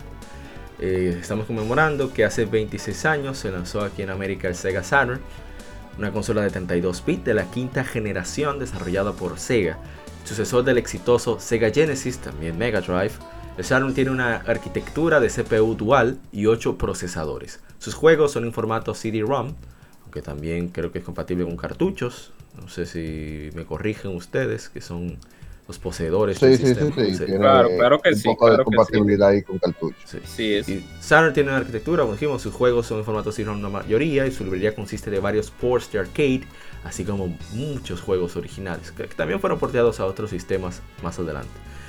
El desarrollo inició en 1992, el mismo año que debuta el sorprendente hardware de arcade Sega 3D Model 1, diseñado en base a un nuevo CPU de Hitachi otro procesador de video fue incorporado al diseño del sistema en 1994 para mayores chances de competir, contra el PlayStation de Sony. The Saturn fue exitoso en sus inicios en Japón, pero no pudo conseguir buenas ventas en América luego de su sorpresivo lanzamiento, cuatro meses antes de lo pactado. Sí, porque, bueno, en la historia lo vamos a ahondar más, pero para ir mencionando, eh, fue una decisión ejecutiva de, de Hayao Nakayama, eh, Kalinsky no estaba de acuerdo, que era el presidente de Sega of America en ese entonces, pero fue una orden ejecutiva de que debía anunciar en pleno E3 el lanzamiento de Saturn sin juegos preparados, o sea, juegos occidentales preparados o muchos acuerdos con distribuidores que, ah, todavía hoy siguen siendo importantes. Imagínense en 1997. 97, 96 años, no, hablamos de 95. Bueno, seguimos. Después del debut del Nintendo 64 a finales de 1996, el Saturn perdió mercado rápidamente en Estados Unidos, donde fue descontinuado en 1998. Con 9.26 millones de unidades vendidas, Saturn es considerado un fracaso comercial. El hecho de que los equipos de desarrollo de Sega no pudieron lanzar un juego de Sonic the Hedgehog, conocido en desarrollo como Sonic Extreme, es considerado como un factor en el pobre desempeño del aparato. Pero es un pequeño factor en mi opinión, hay muchas cosas más. Saturn es recordado por varios títulos excelentes como Nights into Dreams, la serie Panzer Dragoon y Virtua Fighter. Su reputación fue mixta debido a la complejidad de su diseño de hardware y limitado apoyo de licenciatarios. La administración, de, la administración de Sega ha sido criticada por sus decisiones durante el desarrollo y descontinuación del sistema. Y estos son datos extraídos de Wikipedia, eh, la adaptación, tropicalización que hacemos, así que no es eh, nuestra opinión, sino eh, lo usamos de base porque es una percepción general en eh, mi opinión, bastante acertada de lo que sucede en general con los juegos y consolas. Y está bien resumida. Pero bueno, vamos a entrar más en detalle. Y vamos a pasar por el background antes de ir a las anécdotas. Y bueno, vamos del Genesis, que le fue bastante bien fuera de Japón, sobre todo en Estados Unidos. Eh, en los 90, medio de los 90, eh, Hayao Nakayama, que era CEO de Sega en ese entonces, contrató a Tom Kalinske como presidente y CEO de Sega of America. Kalinske desarrolló un plan de cuatro puntos para las ventas del Genesis. 1. Bajar el precio de la consola. 2. Crear un equipo basado en Estados Unidos para desarrollar juegos enfocados en el público estadounidense, en el mercado estadounidense. 3. Continuar las campañas de, marketing agresivas, de, de anuncios agresivos. Y 4 vender Sonic the Hedgehog con la consola. Los directores japoneses eh, no estaban de acuerdo con el plan al inicio, pero los cuatro puntos fueron aprobados por Nakayama, quien le dijo a Kalinsky, te contraté para que tomaras las decisiones para Europa y las Américas, así que hazlo. Y no estaba contento con la decisión, se fue peleado. Tú ves como los niños cuando le dicen que vete sin cena, el lo Entonces él volvió después, mira, dame la cena, tú tienes razón, pero estoy quillado, pero está cenando después que dijo que no. Más o menos así. Entonces, eh, él hizo todo el trabajo, ese Genesis le fue bastante bien, aunque para alargar la vida forzaron con otras cosas, como el, el, Sega CD no fue una mala idea, tampoco el, Sega Net, que por cierto, el, Gaming Historian lanzó un, un video sobre el modem de Sega, que recomiendo que lo vean. Primer, prácticamente es, podría decir que la primera consola que se conectó al, internet. No solo eso. No exactamente, pero sí. Pero fue la primera internacional, o sea, se lanzó en Japón y en América. Sí, exacto, la primera internacional. Eso. El, el Satellaview se lanzó solo en Japón. O sea, que hay que darle su mérito. Y también el hecho de que se pusieron a forzar con el 32X, que fue un una campaña, una, campaña la, palabra, una aventura occidental, una, aventura estadounidense. Eh, supuestamente Nakayama en medio de una fiesta, no sé si de 3 o qué, él aprobó la concepción de, dicho add de dicho accesorio, pero eh, Nakayama va a ser aparte. Sí. iba, iba a ser una consola aparte y se iba a llamar Sega Pluto, pero, pero, pero, no se llegó a concretizar como tal. Y eso habla de, la, de los problemas de comunicación internos que tenía Sega. Porque si Nakayama estaba en planes del Sega Saturn, o sea, Sega Japón, debieron de comunicarlo a Sega of America. o sea, pues es algo lógico. Pero bueno. Eh, Había una un gran distanciamiento, un gran distanciamiento gerencial había entre Sega of America y Sega of había, había, muchos celos, porque a Sega Genesis se fue, o sea, la versión americana de Mega Drive para nuestros amigos europeos y de otras latitudes, le fue muy bien en Estados Unidos. Claro que pero no le fue bien en Japón. En América también porque Caballero sabía cómo trabajar con el marketing de la consola. Él, inclusive los, los primeros bundles fueron en, en Sega Genesis que salieron. Ese señor vino de, de Mattel, o sea, sabía bregar con marketing y, ventas y demás. Bueno, continuando. Eh, Sega, que siempre ha sido el rey de los arcades, eh, duela quien le duela. Ellos lanzaron el, Model One, el, nuevo sistema, como mencionamos. Y, y el, AM2, el equipo de, de, AM2, lanzó Virtual Racing y Virtual Fighter, primer juego de peleas 3D, vamos a decir, concreto y eso hizo que despegara en popularidad y, en lo que se venía para el futuro. Y bueno, después de eso, eh, a pesar de sus visuales y demás, en 1200 polígonos, eh, la animación y, la presentación pseudo realista que tiene el juego lo hizo bastante popular. Que por cierto, viene, como anunciamos en, Game Informe, el Virtual Fighter 5, eh, rehecho con el Dragon Engine de, los juegos de Jackson. Ultimate, viene, viene para PlayStation 4 y saldrá en el Plus de manera gratuita. Así que aprovechen ahí para probar. Eh, seguimos. Entonces, eh, no. al final el 32X y el Sega CD no fueron suficientes para mantenerse con lo que venía al futuro, con PlayStation y Nintendo 64. Así que bueno, iniciaron el desarrollo del Sega Saturn. Eh, el desarrollo fue supervisado por Hideki Sato, que era el director y el manager de, investigación y desarrollo de Sega. Según Hideki Okamura, que era el manager del proyecto, el proyecto comenzó dos años antes de que Saturn fuera mostrado en el Tokyo Toy Show, el predecesor del Tokyo Game Show, en junio del 94. El nombre Saturn era solo el nombre clave durante el desarrollo, pero eh, se quedó con Sega Saturn eh, cuando salió. Hablaron también de los rumores en Computer Gaming World, una revista creo que británica, en el 94. Eh, habló de que costaría 250 300 dólares, que se llama Saturn y demás. ellos se unieron a Hitachi, quienes hicieron el CPU, también resultó en la creación del Super H Risk Engine, o SH2. Eh, luego ese año, ese año fue diseñado con esa configuración dual de dos, según Kazuhiro Hamada, eh, de sección, el jefe de sección para el desarrollo de Saturn durante la concepción del sistema. El SH2 fue elegido por razones de costo y eficiencia. El chip tiene un sistema de cálculo similar al DSP, al procesador de señal digital, pero nos dimos cuenta que un solo un CPU no sería suficiente para calcular un mundo 3D. Aunque el Saturn estaba diseñado para terminarse al final del 93, reportes a inicios del 94 de las capacidades técnicas del PlayStation venidero de, Sony eh, hicieron que Sega incluyera otro procesador de, muestra de video, de video display, VDP, para mejorar las, el performance, la, ejecución del desempeño perdón, del, 2D del sistema y también el mapeo de texturas. También los juegos de, basados en discos sin cartucho del, hardware de, Sega Saturn fueron considerados para lanzamientos simultáneos durante el desarrollo del sistema, más o menos como sería el Neo Geo luego. Sí. Pero esa idea fue descartada debido a que había problemas con el baja, la baja calidad y el alto precio de los juegos de cartucho. Ya había pasado la crisis de los cartuchos con el Famicom, supongo que eso eh, fue un problema. Bueno, ya para ir terminando con el desarrollo, eh, según Kaninsky, Sega of America luchó contra la arquitectura del, del Saturn por mucho tiempo, buscando alternativas en chips eh, gráficos para el Saturn. Kaninsky eh, consiguió un trato, o sea, intentó un trato con Silicon Graphics, pero Sega de Japón rechazó la propuesta. O sea, que el procesador que utilizó el 64 originalmente iba a ser posible que lo usara el, Sega Saturn. O sea, que. Exactamente. hasta en eso estaban adelantados. Pero bueno, al final, el, mismo Kalinsky fue que le sugirió que fueran con Nintendo y hicieron el 64.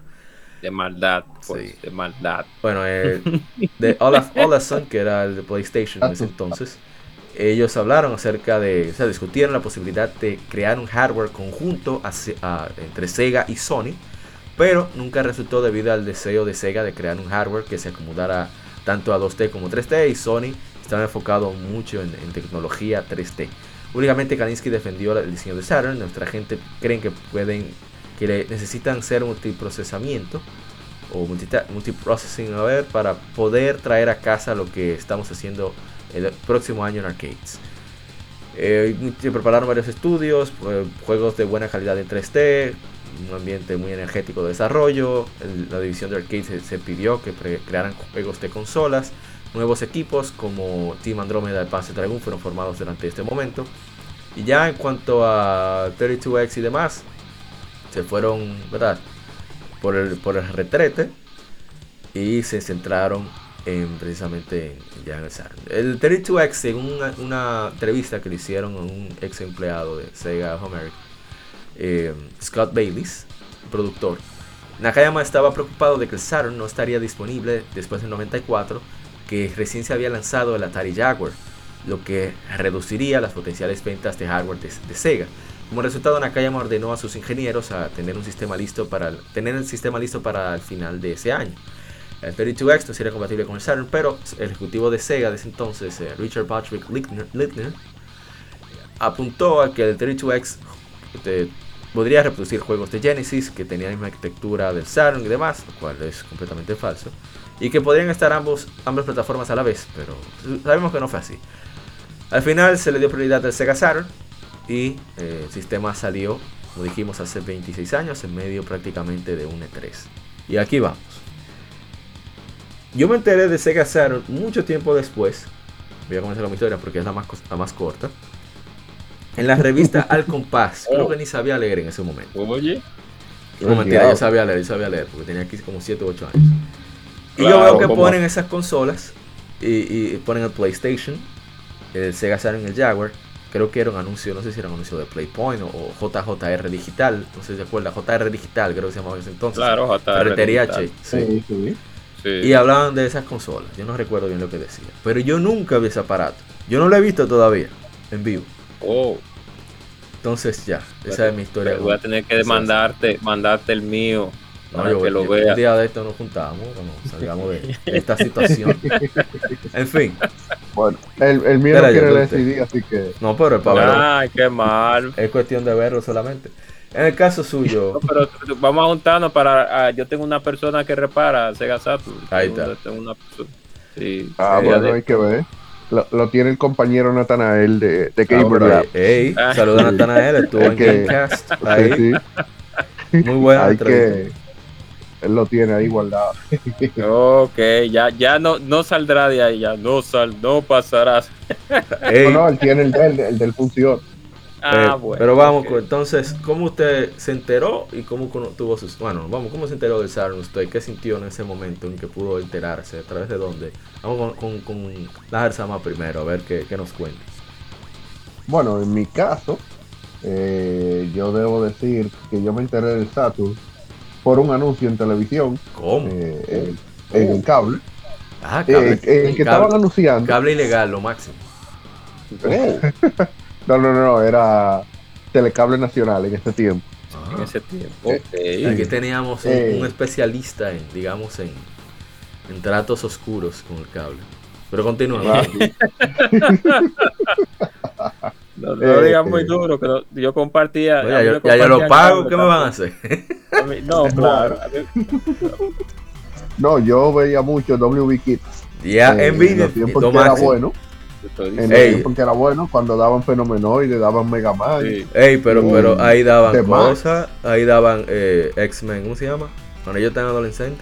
Después ya en 99, 2000. X-Men Evolution. Sí. Ah, sí, pero fue después. Yo te estoy hablando del 90 y pico. Pero eran buenos, fue en el 2000 que se dañaron ya después. 2000 y pico. Continúen, continúen. Entonces, eh, yo vi un anuncio de uno de los juegos que hasta hoy eh, es uno de los juegos que más me ha impresionado por eh, la manera en la que para mí es uno de los juegos eh, es de esos juegos mitos que tú, si tú tienes un Saturno tú tienes que tenerlo y estoy hablando Nights into Dreams. Hey, claro. Fue insignia del sistema. Por default. Claro, insignia del sistema. Exacto, es un insignia de, del Saturno. De hecho, hay una historia sobre este juego porque originalmente iba a ser un Sonic. Y. Se le metió artitaje a Naka. Artitaje se le metió a Naka. Sí, sí, sí, sí. Por, un problema de desarrollo, sí. Problema de desarrollo, la Sonic Stream, creo que fue, si no más recuerdo. Bueno, yo, sí le puedo hacer la historia completa, si ustedes quieren. Diga. Diga. No, es larga, nada más me el chisme. Eh, diga el chisme, que eso Naka, Yuji Naka, que un genio de la programación, aunque no sabemos qué le dio con el último juego que lanzó. No sé qué le dio, pero bueno. El punto es que un, un genio de la programación y, bueno, le dio por hacer sus dreams porque estaba harto de Sonic. Llevaba tres, cuatro Sonic ya. Sonic 1, Sonic 2, Sonic, eh, Sonic 3 eh, y Sonic and Knuckles. Ya estás harto. Sí. Debería conseguir. le dio por hacer Nice Into Dreams. Entonces, hubo una joven. Bueno, comenzaron el proyecto de Sonic Extreme en Estados Unidos. Porque el Sonic Team estaba en Estados Unidos, estaba en Japón. Y hubo un problema, muchos problemas técnicos, no había personas con, vamos a decir, la experiencia para poder manejar ese proyecto. Y apareció una joven que dijo, yo lo hago, yo soporto. Pero yo necesito que tú me consigas, le dijo a Nakayama. No, le dijo, creo que fue a Kalinsky. No recuerdo todos los detalles, claramente, debo admitir. Que yo, eh, yo hago Sonic, el Sonic Extreme, yo no tengo problema. Pero tiene que conseguirme el engine de, de, de, Nice Into Dreams. Ah, sí, yo te lo consigo. Eso lo consiguió. Y ellos comenzaron a trabajar.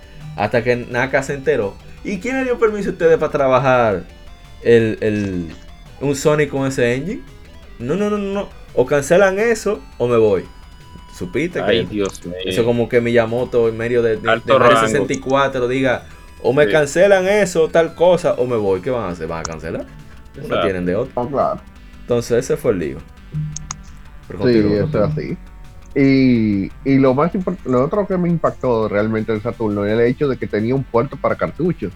Porque obviamente el, el boom de la consola era el tema de, los CD. Aunque obviamente no era la primera vez que en Sega uno podía jugar con CD, porque ya veníamos del Sega CD. Eh, de ese aditamento que, se le ponía el Genesis. Que, por cierto. De, de, muchos aditamentos que se le ponía el Genesis. No, no, pero ese fue de los, de los más brillantes. O sea, hablando en serio, no es eh, broma no es sarcasmo. Porque ahí nació Lunar. y aparte de eso, eh, y Sonic CD. Y aparte de eso fue según según admitieron en, Sony, fue con el Sega CD que ellos aprendieron cómo funcionaría de manera interactiva eso de los discos. Porque Sony publicó mucho en Sega CD, en Sonic Image, Sony Image Soft, como se llamaba la, editora en ese entonces. Bueno, continúe, continúe. Yo interrumpiendo de freco. No, no, no, pero está bien. Eh, es sapiencia. Entonces, eh, realmente, yo en la casa de un primo que era casi siempre el que tenía las consolas de Permito rico, yo sé, permito blanco. Sí, porque oh. era él, tenía la Sega y yo tenía lo de Nintendo. Ok. Eh, hasta la época del 64, donde yo pasé del 64 y me fui por PlayStation, pero normalmente. Eh, Traidor. Él era y él se fue de, Sega y se pasó a Microsoft, por cierto. Entonces. Eh, Era como la cosa. Sí. Él tenía ese Saturno y yo llegué a jugar Night into Dreams, que lo otro más importante era que mucha gente eso no lo sabe.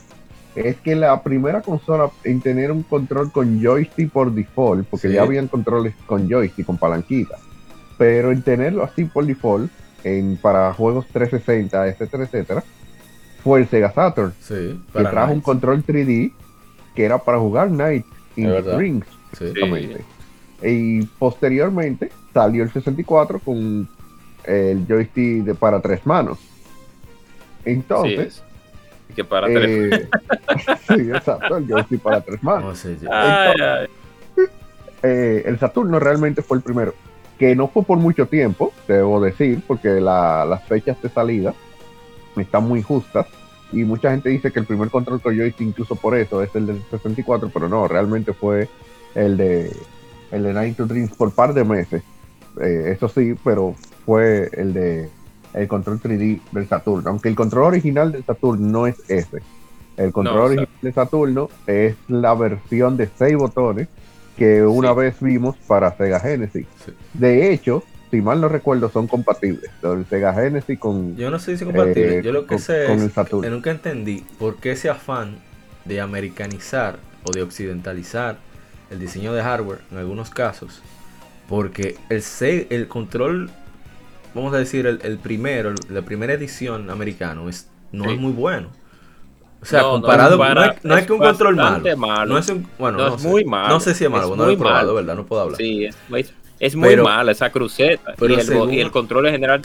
Oye, con ver el, el, japonés, tú dices, coño, qué control. Mira, no debes decir, decir esa palabra. Qué control, o sea. y según me cuenta mi hermano Dart, eh, Dart Devil, de Mocha, que es el mejor Dipa de la historia. Uno de los mejores Dipa realmente. Uno de los mejores Dipa realmente. Y sí, sí, sí, tengo que, tengo que afianzar ese, ese comentario que hiciste. Ese control que vino para la versión americana del Sega Saturn es bastante barato, cheap, en inglés como diría, cheaper. Y la cruceta no es para nada agradable a mis manos. Los botones se sienten muy plásticos, se sienten con un plástico de muy baja calidad. Igual el R y el L de la primer control se siente bastante mal. No es que es incómodo el control, pero se siente tan poco práctico y tan barato los materiales de la primera versión del control que gracias a, Dios, que la segunda versión que trajeron fue la de la versión japonesa, que es la real versión. Claro, tenemos que pues no incluir la versión de Night 3 porque es para ese juego en específico, aunque se juega para todos los juegos, la, valga la redundancia, que yo con ese era que jugaba mi juego de pelea. Y ese control aunque ya para Sí, el, el 3D es muy cómodo. Es que se ve raro el control. O sea, lo pregunto sí, es muy Raro. Eh, ese fue prácticamente el precursor del control de Dreamcast. Sí. sí, o sea, se nota. Y, eso, que el control de Dreamcast es para mucha gente, para la gran mayoría, claro, me, claro está, es incómodo pero a mí, para mí nunca, yo nunca he tenido problemas con controles realmente en este mundo de los videojuegos, en este negocio. Ah, nunca he tenido problemas de incomodidad con ningún control. No te ha tocado el Joy-Con. Deja que te toquen los Joy-Con. El, el, cual, los Joy-Con del sur. a nivel de... Ah, ahí, ahí frenaré ya, ahí frenaré. A nivel de control del Dreamcast, la cruceta del Dreamcast ah, la cruceta está mal. era malísima para mí. está muy lejos. Muy pequeña. y eso yo me acostumbré. Yo me acostumbré a esa cruceta jugando la King of Fighters y la Street Fighter. me acostumbré. Por eso digo que para mí, en, la, historia que tengo, en el tiempo que tengo jugando videojuegos, no he encontrado un control incómodo. A excepción de, lógicamente, clubes. Sí, Todos los controles claro, también.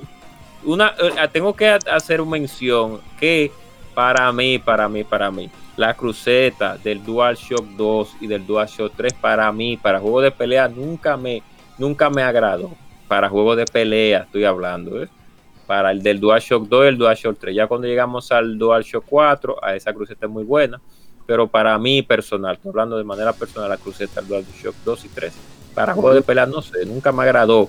No las, no sé, no, no, como que no, no, no, la sin embargo, yo prefiero esa, utilizar el control de eso para, para juegos fighting. Sí, es una realidad es, una realidad. Bueno, si hablamos dependiendo del control de Evo, porque los controles de Evo son comodísimos también. Inclusive el de Xbox, el primero es el no la versión Nuke, no la Duke, el Duke. la Nuke, no. El Duke no, esa no. Vamos a hablar del otro, de la ese control es muy cómodo. Yo creo que uno de los controles más cómodos de toda la historia es el del Xbox. No, que el control sea cómodo es una cosa, ahora que la que usted sea cómoda para jugar Fighting son otras. Sí, exacto. Eso es una realidad. Sí, pero para aventura, claro, para claro. No, no, es, para ese tú jugaste, para tú jugaste un Assassin's Creed tan nítido y, y de hecho el control del Dreamcast y el control 3D del Saturn son excelentes para jugar juegos de aventura. Eh, claro. Jugar, por ejemplo, e, ese Sonic Adventure 1 y 2 con ese control es una delicia realmente. Claro que sí. vamos a hablar un poco. Ah, pero diga usted cómo, cómo fue su caso, gente cobra, cómo conoció. Bueno, como ¿Cómo supo de la consola, cuando la jugó primera vez? Bueno, realmente ya nosotros teníamos una historia detrás con las consolas de Sega. Ya teníamos en nuestras manos un Sega Genesis que habíamos jugado muchos títulos, la Sonic and Knuckles. Habíamos terminado también eh, varios títulos externos, como la vez creo que una vez jugué Vectorman también ahí. Jugué también bastante unos que otros juegos más de la consola de, de 16 bytes y cuando nos llegó, cuando me llegó a mí la consola del Sega Saturn la primera vez fue por un amigo que se llama Wilson, que, es hermano de una persona que le llaman Rubirosa, de apodo, pecho de vaca número 7, el cirujano, tienen, un grupo de cirujanos nocturnos. Tan fuertes son Muchos nombres. Las personas que nos escuchan de manera internacional, todos esos nombres son referentes a amalgamas de, de, de, de, performance sexual que tiene con la mujer, pero obviemos ese tema, vamos, vamos a ir. Entonces, cuando llegó la cuando yo vi la consola por primera vez, la versión del 95, porque el Sega Saturn tiene dos versiones, la americana, la versión del 95 y la versión del 96, que por cierto la versión del 95 era la más fácil para usted eh, entrar las copias, entrar las copias, porque no era igual. Eh, y es de eso. ¿Puedo hablar de eso ahora? ¿Puedo, yo creo que ah, lo puedo una Consola, una consola ya, ¿verdad? Sí. Y, que Sega no ha mostrado interés en relanzar los juegos de ahí, así que bueno. Exacto. A diferencia del el PlayStation, en Sega Saturn nunca se pudo desarrollar un chip para tomar copias porque era muy complejo. Entonces, la única manera, no sé a quién se le ocurrió, me imagino que buscando información era de que usted al momento del, del, buteo de la consola, cuando aparecía el buteo inicial, que ese buteo regularmente para verificar el, si la copia, de, si, el, si el CD es original, usted en el segundo, en la segunda lectura del juego, usted tenía que quitar el CD original y poner la copia. Y ahí entraba el juego. Eh, y entonces usted podía ahí jugar su copia de manera normal en Sega Saturn. Hasta un, año hasta un año atrás, que ya por, por, la, por medio del Actron Replay, que es la cartucho detrás con la que se juegan la mayoría de juegos japoneses, ya usted le instala un software y ahí usted entonces usted puede jugarlo de manera normal. Pero por, hasta ese momento no había manera. ahora yo leí en un grupo argentino que se llama Dreamstar que ya hay un Everdrive directo en el cartucho, que yo no tiene ya que embromar más nunca. Exacto. Que compatible con SD card y todo. Exacto, entonces, cuando ya yo... Eh, no, no, que aquí casi no hablamos de ah, eso de piratería, pero Sega no, no da forma de acceder a esa librería. ¿Qué, vamos a hacer? Sí, exacto. Hay que hablar algo, y me excusa, eh, antes que continúe con, con, tu historia, creo que es algo que debemos tomar, tocar más adelante es el tema de, la conservación de los juegos de Saturno. Exacto. Y, cómo va su, su, precio y la manera de conseguirlo. Eh, Pero yo creo que eso es un temita que tenemos que tocar ahorita. Eso viene más adelante. Entonces, fue donde un amigo que se llama Wilson que lo vi en la consola la primera vez y me sorprendí muchísimo porque, oh, pero mira, mira, tú se llama Sega Saturno. Oh, una consola de Sega, oh, mira qué bien, vamos a verla. Y ahí entonces vi unos cuantos juegos y ahí se eh, primarios Claro, el clásico Virtua Cop que nunca puede faltar en su Sega Saturn. Una Virtua Fighter 2 puede que esté por ahí también. Un clásico Panzer Dragoon no puede faltar en su Sega Saturn. Y una Daytona USA que siempre venía con todo el que te vendía un Saturn. Siempre. Por alguna faltaba una Daytona. No, siempre venía una Daytona. es el juego que yo ando buscando de Saturn. Oye, yo creo que lo tengo original por ahí, tendría que ver, creo. Yo tenía la versión, la versión Tournament Edition, que vino con el Saturno del 96 que compré cuando, cuando compré mi Sega Saturno hace bastante tiempo. Y la versión Tournament Edition tiene más carro, fue desarrollada de otra manera. Y, y, es lamentable, es muy lamentable que, por, su, por cierto, que creo creo que es la única, consola, la única consola de Sega que no tuvo una Sonic como tal. Tuvo la Sonic Jam, que fue una recopilación, pero no tuvo una Sonic como tal. Como sí, eso es cierto, no tuvo una Sonic. Eh, eso, por eso, como dijeron ahorita, eh, la achacan de que, la, eh, la pobre venta de la consola fue porque no había un juego de Sonic. Ahí estaba Es un factor, es verdad. es un factor tienen un ente tan popular como Sonic y no explotarlo, o sea, te afecta. Claro. Es que Naka no quería hacer nada. Naka estaba en nada. Bueno, vamos con un poquito más de lanzamiento. Eh, iba a lanzarse el 22 de noviembre del 94 en Japón. Eh, Virtua Fighter, que era un port del juego arcade. Iba a ser un juego crucial para el inicio de la consola, debido a que era revolucionario, algo nuevo.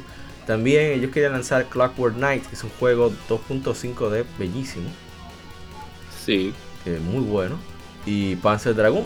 Pero El único... Knight que, literalmente Luigi con una armadura, literalmente. es Luigi con una armadura.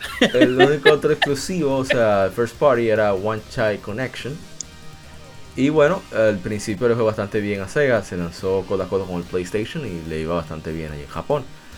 Luego sacaron el, 32X antes, en el 94, en América y en Japón, 95 en Europa. No le fue tan bien, aunque costaba la mitad del Saturn. Después el 32X ya desapareció poco tiempo después y el, Saturn estaba despegando, llegando casi al millón. Pero ya PlayStation estaba comenzando a tomar más fuerza debido a que tuvo más apoyo de licenciatarios y solamente cobraba unos 10 dólares de regalías eh, unos unas herramientas de desarrollo más, más completas y un sistema de, órdenes de 7 a 10 días que permitía a las editoras eh, controlar la demanda más eficientemente que las 10 a 12 semanas para los cartuchos, que era el estándar en la industria japonesa y al parecer, aquí no, la aclara la información que tenemos, el Sega Saturn no estaba muy lejos de ahí. Entonces Kalinsky anunció el Saturn en el Saturn Day el 2 de septiembre del 95, ese era el plan original, pero como dijimos anteriormente, eh, Sega Japón ordenó a que se lanzara antes, en el pleno E3 del 95. Eh, tuvo Kaninsky que revelar que se vendería a 400 dólares una copia de Virtual Fighter y habló sobre los elementos que constituyen a la consola, que, eh, solamente tenían, divididos el paquete de consolas entre diferentes distribuidores, como también mencionamos antes. Y en este 3 ocurrió la épica frase. Antes de eso, antes de eso, se quedaron fuera dos gigantes. Y no le informaron de esto, pero dos gigantes. Oigan los nombres, que todavía existen hoy en día. Best Buy y Walmart se quedaron sin Sega Saturn. Ok. Y son, gente recorosa. O sea que no aceptaron Sega Saturn durante su vida. Y eso también le afectó bastante. Entonces ahí, ahí sí, eh, la vieja frase, 299. Pan, 299. Y el micrófono. Sí. Ese, fue, ese, fue, otro problema que tuvo que enfrentarse. Entonces, eh, fue, hubo una campaña de 50 millones de dólares. Se dieron en diferentes revistas, diferentes publicaciones. Trataron de ir un poco más adultos. Fueron con bueno, más reciente, lo más comparable los anuncios de Sega Saturn, según los que he visto, son los de PlayStation 3, que nadie tiene idea de qué trata eso, ni siquiera el que creó el anuncio, creo. Uno es paciente que se tomaban esas personas para hacer esos videos, porque realmente lo que tú quieres ver es, al fin y al cabo, es el, el juego. Y algo divertido, el anuncio de Sega Genesis se pueden ver todavía, son súper divertidos. Claro, claro que sí.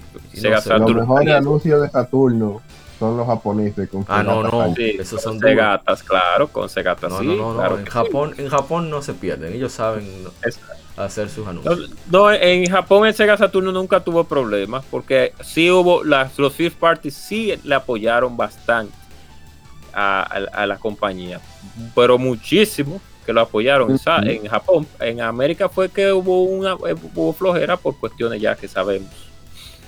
Miren esta información que interesante para que vean que esa competencia entre PlayStation y, y, Sega eh, también se dio en los arcades. Eh, la gente estaba contenta, o sea, el público la crítica con Rich Racer de PlayStation porque era eh, relativamente superior, por lo menos en cuanto a contenido, al arcade. Mientras que la gente estaba decepcionada con Daytona USA de Sega Saturn debido a que la versión de Saturn no era inferior al arcade, claro, por varias razones. Sí, totalmente, claro. Entonces, eh, ¿qué, hicieron Sony y Namco? Pasaron el sistema Namco System 11, la placa de arcade, en un PlayStation. Entonces, era inferior al modelo 2 de Sega, pero el precio era menor, lo cual lo hizo más atractivo para lugares de arcade más, más, más, pequeños, menos populares. Claro. Entonces hizo que llegara más lejos, que llegara más gente. Y el porteo. Así que, sí, entonces Imagínense ustedes, Tekken para el sistema 11 y PlayStation. Eso fue éxito inmediato. Eh, eso es una. que eso, exacto. Que eso es una. una disculpen. Esa fórmula que tenía Sega también, la que la utilizó. Y el mismo Neo Geo, la misma marca Neo Geo en su tiempo. Y la misma Sony con Namco en sus tiempos. De utilizar los modelos y sus arcades con los con basados en, eh, en la consola. En el caso de Sega fue que las consolas son basadas en el modelo del arcade. les funcionó mucho porque los porteos, a pesar de que no eran arcade perfect, pero casi, pero, pero, pero, se porteaban bastante bien. Exacto. Con ciertas limitantes, en el caso de, del Genesis, claro, con ciertas limitantes, pero ya cuando hablábamos del Saturn, había ciertas limitantes por, obviamente, cuando ustedes ven Daytona USA de arcade, Daytona USA de Saturno, cuando ven, ven una gran diferencia. No solamente eso, cuando ustedes ven eh, Sega Max TT, que es un arcade de, motos, de motos de, de, Kawasaki, también ven en la misma versión. Exacto, cuando ustedes ven ya para no, no, no alargar mucho mi comentario, este otro juego, la Sega GT, que ven la versión de arcade y luego ver la versión de Saturno es un cambio del cielo a la tierra. Y están basados en el mismo eh, el modelo de, arcade de, de, el Sega Model 2 creo que si no me acuerdo es, el, es el, el, core basado en el, en el hardware del Sega Saturn. Claro a excepción de los dos no CPUs que tiene hablaré un poco más adelante de eso de la dificultad de desarrollo por esa pequeña causa que tiene la consola. Ya lo sabes. Que por cierto el diseñador de Virtua Fighter eh, Seichi Ishii fue el que manejó Tekken. Entonces lo que hizo fue que se enfocaron en los visuales, texturas más detalladas, el doble del frame rate y, bueno, fue el primer juego de PlayStation en llegar al millón de unidades vendidas y a eso comenzó a, a enseñarle a los desarrolladores que había mucho más posibilidades ahí, debido a que cuando tú cuando se inicia un sistema y no se tiene, digamos, un line-up de, de juegos first party o, juegos propios muy fuerte, eso hace que los, los licenciatarios digan, bueno, pero no vamos a competir con fulano, vamos a estar libres, vamos a hacer lo que nos da la gana. Y eso pasó por mucho que pasaron de, eso sucedió con muchos que pasaron de Nintendo a, PlayStation también eh, fue algo que sugirió mucho lo, el éxito de Tekken en respecto a, con Sega, porque Sega es una máquina de juegos. O sea, Sega sola hizo juegos de deportes, hizo juegos de, acción, hizo juegos de carreras, hizo juegos de RPG, hizo juegos de aventura, hizo juegos de plataformas. Ni Nintendo en esa época hacía eso. Era una máquina. Entonces, oye, no es fácil. Sega tenía lo que deberían de tener muchas compañías que la tienen, pero deberían de reforzarlo, porque Sega tenía la subsidiaria, de la subsidiaria no, el equipo de desarrollo de arcade, que era AMR2, lógicamente, por Yui Suzuki, etcétera, etcétera, etcétera, y tenía el, equipo de desarrollo de consola, que ahí es donde venía el fuerte. Quédate tú haciendo arcade, que en arcade nosotros somos imposibles de parar. Bueno, todo el que fue a un lugar donde habían arcade de Sega, actualmente puede ir, Acrópolis, el mismo Conde, también en en, las plazas como eh, Bill. Cuando usted ve un arcade de Sega, usted ve calidad, usted ve algunos arcades que son bastante grandes y usted dice, pero ese dinero en infraestructura, ¿cómo era que la compañía lo gastaba para hacer todo eso?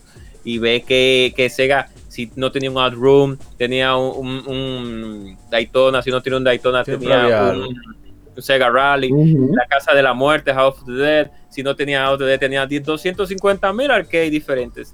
Que cuando usted lo veía, ustedes, inclusive hay uno que me gusta ya para terminar mi comentario, un arcade de Sonic, que es que él es un policía que está en, eh, en Coral Mall, ahí en el San Isidro. Ustedes pueden ir, montarse en el arcade. Yo, yo gastaba mi dinero ahí en que yo era un manganzón, pero nada más para jugar un Por ahí hicieron una, un, un hicieron un review de ese arcade una vez, que es un arcade eh, muy, muy raro que, que, Sega hizo. Yo fuera esa gente de, de, de, de Funtático de ahí, de, Coral Mall y, y esperara para el dañito y lo vendiera a un precio muy grande. Pero Dios mío, no da idea, porque entonces ¿quién no puede jugarlo? vamos entonces con uh, la experiencia, los juegos favoritos de, de, de, Sega Saturn. cada uno. Arranca usted, señor. Arranca, usted, señor Andrea, arranque usted. Eh, bueno, con la experiencia del, eh, de la consola, la que tengo ahora mismo, lamentablemente no la he podido usar. Eh, realmente este cajón me lo regalaron. Ok. porque yo dije que a mí me falta de Sega una consola, me falta el Saturno. Ah, yo tengo dos Saturno, todo papá, y me regalaron el Saturno. Me falta un Game, un game, un game Gear que me falta a mí, Dios mío. Ah, no, yo te. Bueno, entonces eh, me pasan ese Saturno y yo dije, no, pero espérate, vamos a conseguir Nine to Dream y vamos a conseguir el control. Y por cosas de la vida no los he conseguido, no los llegué a conseguir todavía. Y por suerte, porque al probar la consola, eh, por fin poder probar la consola, eh, resulta que no funciona. Pero obviamente, oh, antes de eso, yo he jugado ya precisamente como dije ahorita, Nine to Dream, eh, un juego que todavía vuelvo y repito hoy en día, es impresionante. Es muy bueno, lo volví a jugar. Para Wii ahí. Exacto, lo volví a jugar en Wii, pero no es lo mismo. No, no, claro que no. Ah, que tiene un poco más de libertad y cosas, pero no, es, igual. pero lo que pasa es que esa sensación que te daba en esos tiempos, o sea, estamos hablando del 98 por ahí, eh, esa sensación que te daba era una sensación que probablemente no se iba a volver a vivir hasta probablemente PlayStation 2, incluso. Porque hay lo interesante de, de las consolas de Sega, y es lo que siempre me ha gustado de, la empresa, que ellos están dos generaciones por delante, prácticamente, en términos de, de consola. De hecho, el Dreamcast, todavía tú lo conectas en una pantalla LCD grande de hoy en día y se ve bien. y estamos hablando de una consola de hace cuántas generaciones, de hace tres generaciones, uh, de hace cuatro casi. Casi, sí, cuatro, sí. Pero era una, sí, era una consola de 128 bits cuando se estaba hablando de 64, que era el máximo. Claro. Entonces, eh, ellos siempre estuvieron adelantados, pero era por ese mismo tema, por el tema de los arcades. Porque, por si la gente no lo sabe, los arcades normalmente eh, le llevan la milla a las consolas. Eh, es como esa eterna pelea PC-consola. Lo único que en este caso, arcade consola, o sea, la consola llevaban la de perder y las arcades tenían más presupuesto, tenían más poder, tenían más potencia. Eh, y Sega, al tratar de emular eso para la consola casera, pues te daba una consola que al final tenía eh, más potencia, a excepción del Genesis, que es otro tema que... No, pero, o sea, vamos a hablar claro, el Genesis hay que tomar en cuenta que el Genesis salió en los 80. No, claro, claro. Lo importante era que tú tenías esos juegos, esos de arcade de Sega, tú lo tenías seguros en el Saturn y en el Dreamcast. Sí, sí, sí. El, el tema es que eh, esa es prácticamente la única consola que está outdated en comparación, por ejemplo, con, sus rivales. Pero después las otras que salieron, eh, pues tenían ya un mejor eh, desenvolvimiento. Ahora, el problema fue que con el Saturn, y es parte de las razones de, de, esos problemas que hubo, que por ejemplo yo jugué Nine to jugué Daytona y ya. ¿Pero por qué? Porque casualmente estaba el 3DX, el 32X. Sí. ¿Y qué pasa con el 32X? Que la gente tenía que decidirse qué quería comprar. Si el 32X o el Saturno. Y mucha gente se decidió por el 32X porque era simplemente un aditamento que tú le ponías. y era la mitad del precio. Mm. Exacto, al, al Genesis. Entonces, eh, sinceramente, eh, el único juego más o menos interesante del, del 32X, no lo jugué bien, fue el de Knuckles. Eh, había, ese, estaba Tempo 2, no sé si usted lo había escuchado, que Tempo está en Sega CD y salió en, 32X, creo que salió primero Tempo. Creo que fue Tempo, 3, creo Tempo, sí, sí. Hay un juego de mecha, eh, que salió también, que va a volver a buscar la forma de cómo las, eh, nuestros queridos oyentes lo, ve, lo, vean para 32 que muy bueno, por cierto, un juego de, de robot. Sí. Yo vi en, Mira, que yo no debía hablar de juegos, porque yo no he jugado ninguno, pero vi uno muy interesante que se llama como Elevator Action, algo así. Que todo es como con ascensores de disparo, pero chulísimo. Ah, también, también, sí, Lo vi en el Classic Gaming Quarterly que estaban jugando mientras hablaban del SAR. Eh, Chris Alemo y, el host de Retro Game Squad, un podcast de, juegos clásicos. Muy bueno. Claro. Otra decisión también errónea que tomó Sega, aún no salgamos de, la línea de hablar de Sega Saturno, fue de lanzar juegos de 32X para el Sega CD también. Eso se llama gasto de inversión sin, sin beneficio alguno. O sea, tiro, tiro la versión para 32X y luego entonces tiro la versión para Sega CD mejorada, pero la versión, la misma versión de 32X, solo que con, lógicamente, como es CD, música arreglada, música, eh, música ambiental mejorada y un disc que es entre comillas, los gráficos mejorados, pero al fin y al cabo no era nada, para, nada en inverosímil. No, en Sega mm. tomó muchas decisiones. Pero bueno, pero era un paso necesario. O sea, necesario, aunque no beneficioso. Exacto. Para que todas las se, así como se aprende del éxito, también se aprende de los fracasos. Y eso en general, o sea, no solamente el fracaso de Sega eh, fue un aprendizaje para Sega, sino también para los demás. Porque que Sega tenía demasiadas cosas en contra.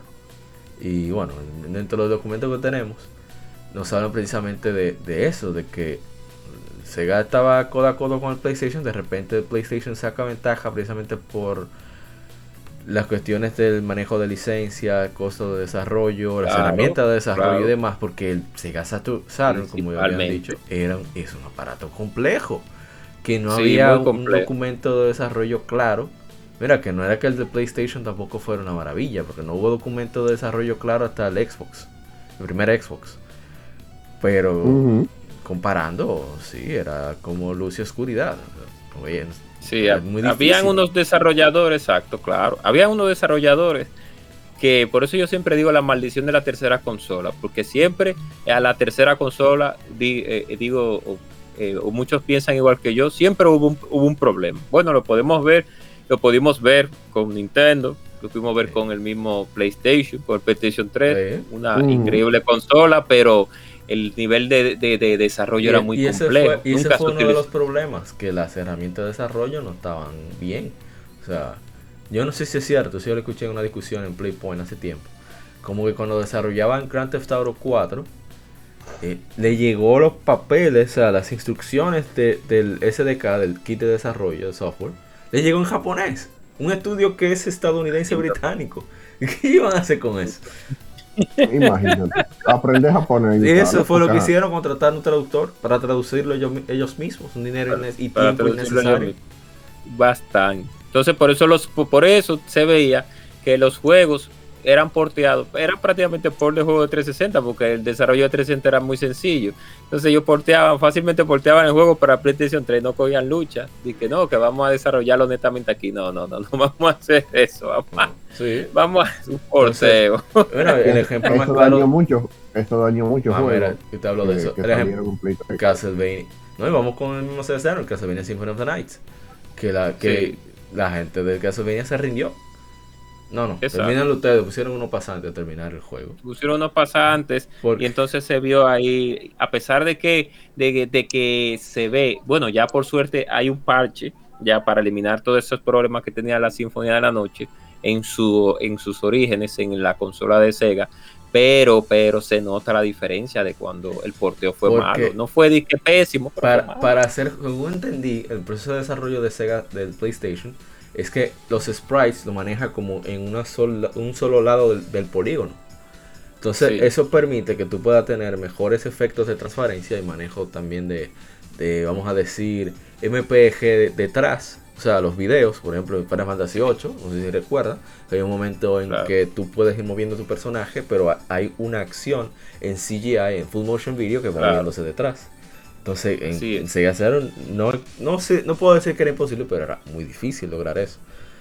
sí, así mismo. Son muchos problemas a la hora de, hacer los juegos que lo que requeriría de más horas y más horas requeriría de más dinero. Por eso muchos al final se decidieron por el PlayStation. Aparte de que Sega también, eh, según recuerdo, eh, comentarios de gente de Working Designs, ellos no lanzaron Lunar de, Sega Saturn porque Sega como le cortó el paso, no sé si fue con el Sega CD o qué, que ellos tenían planes.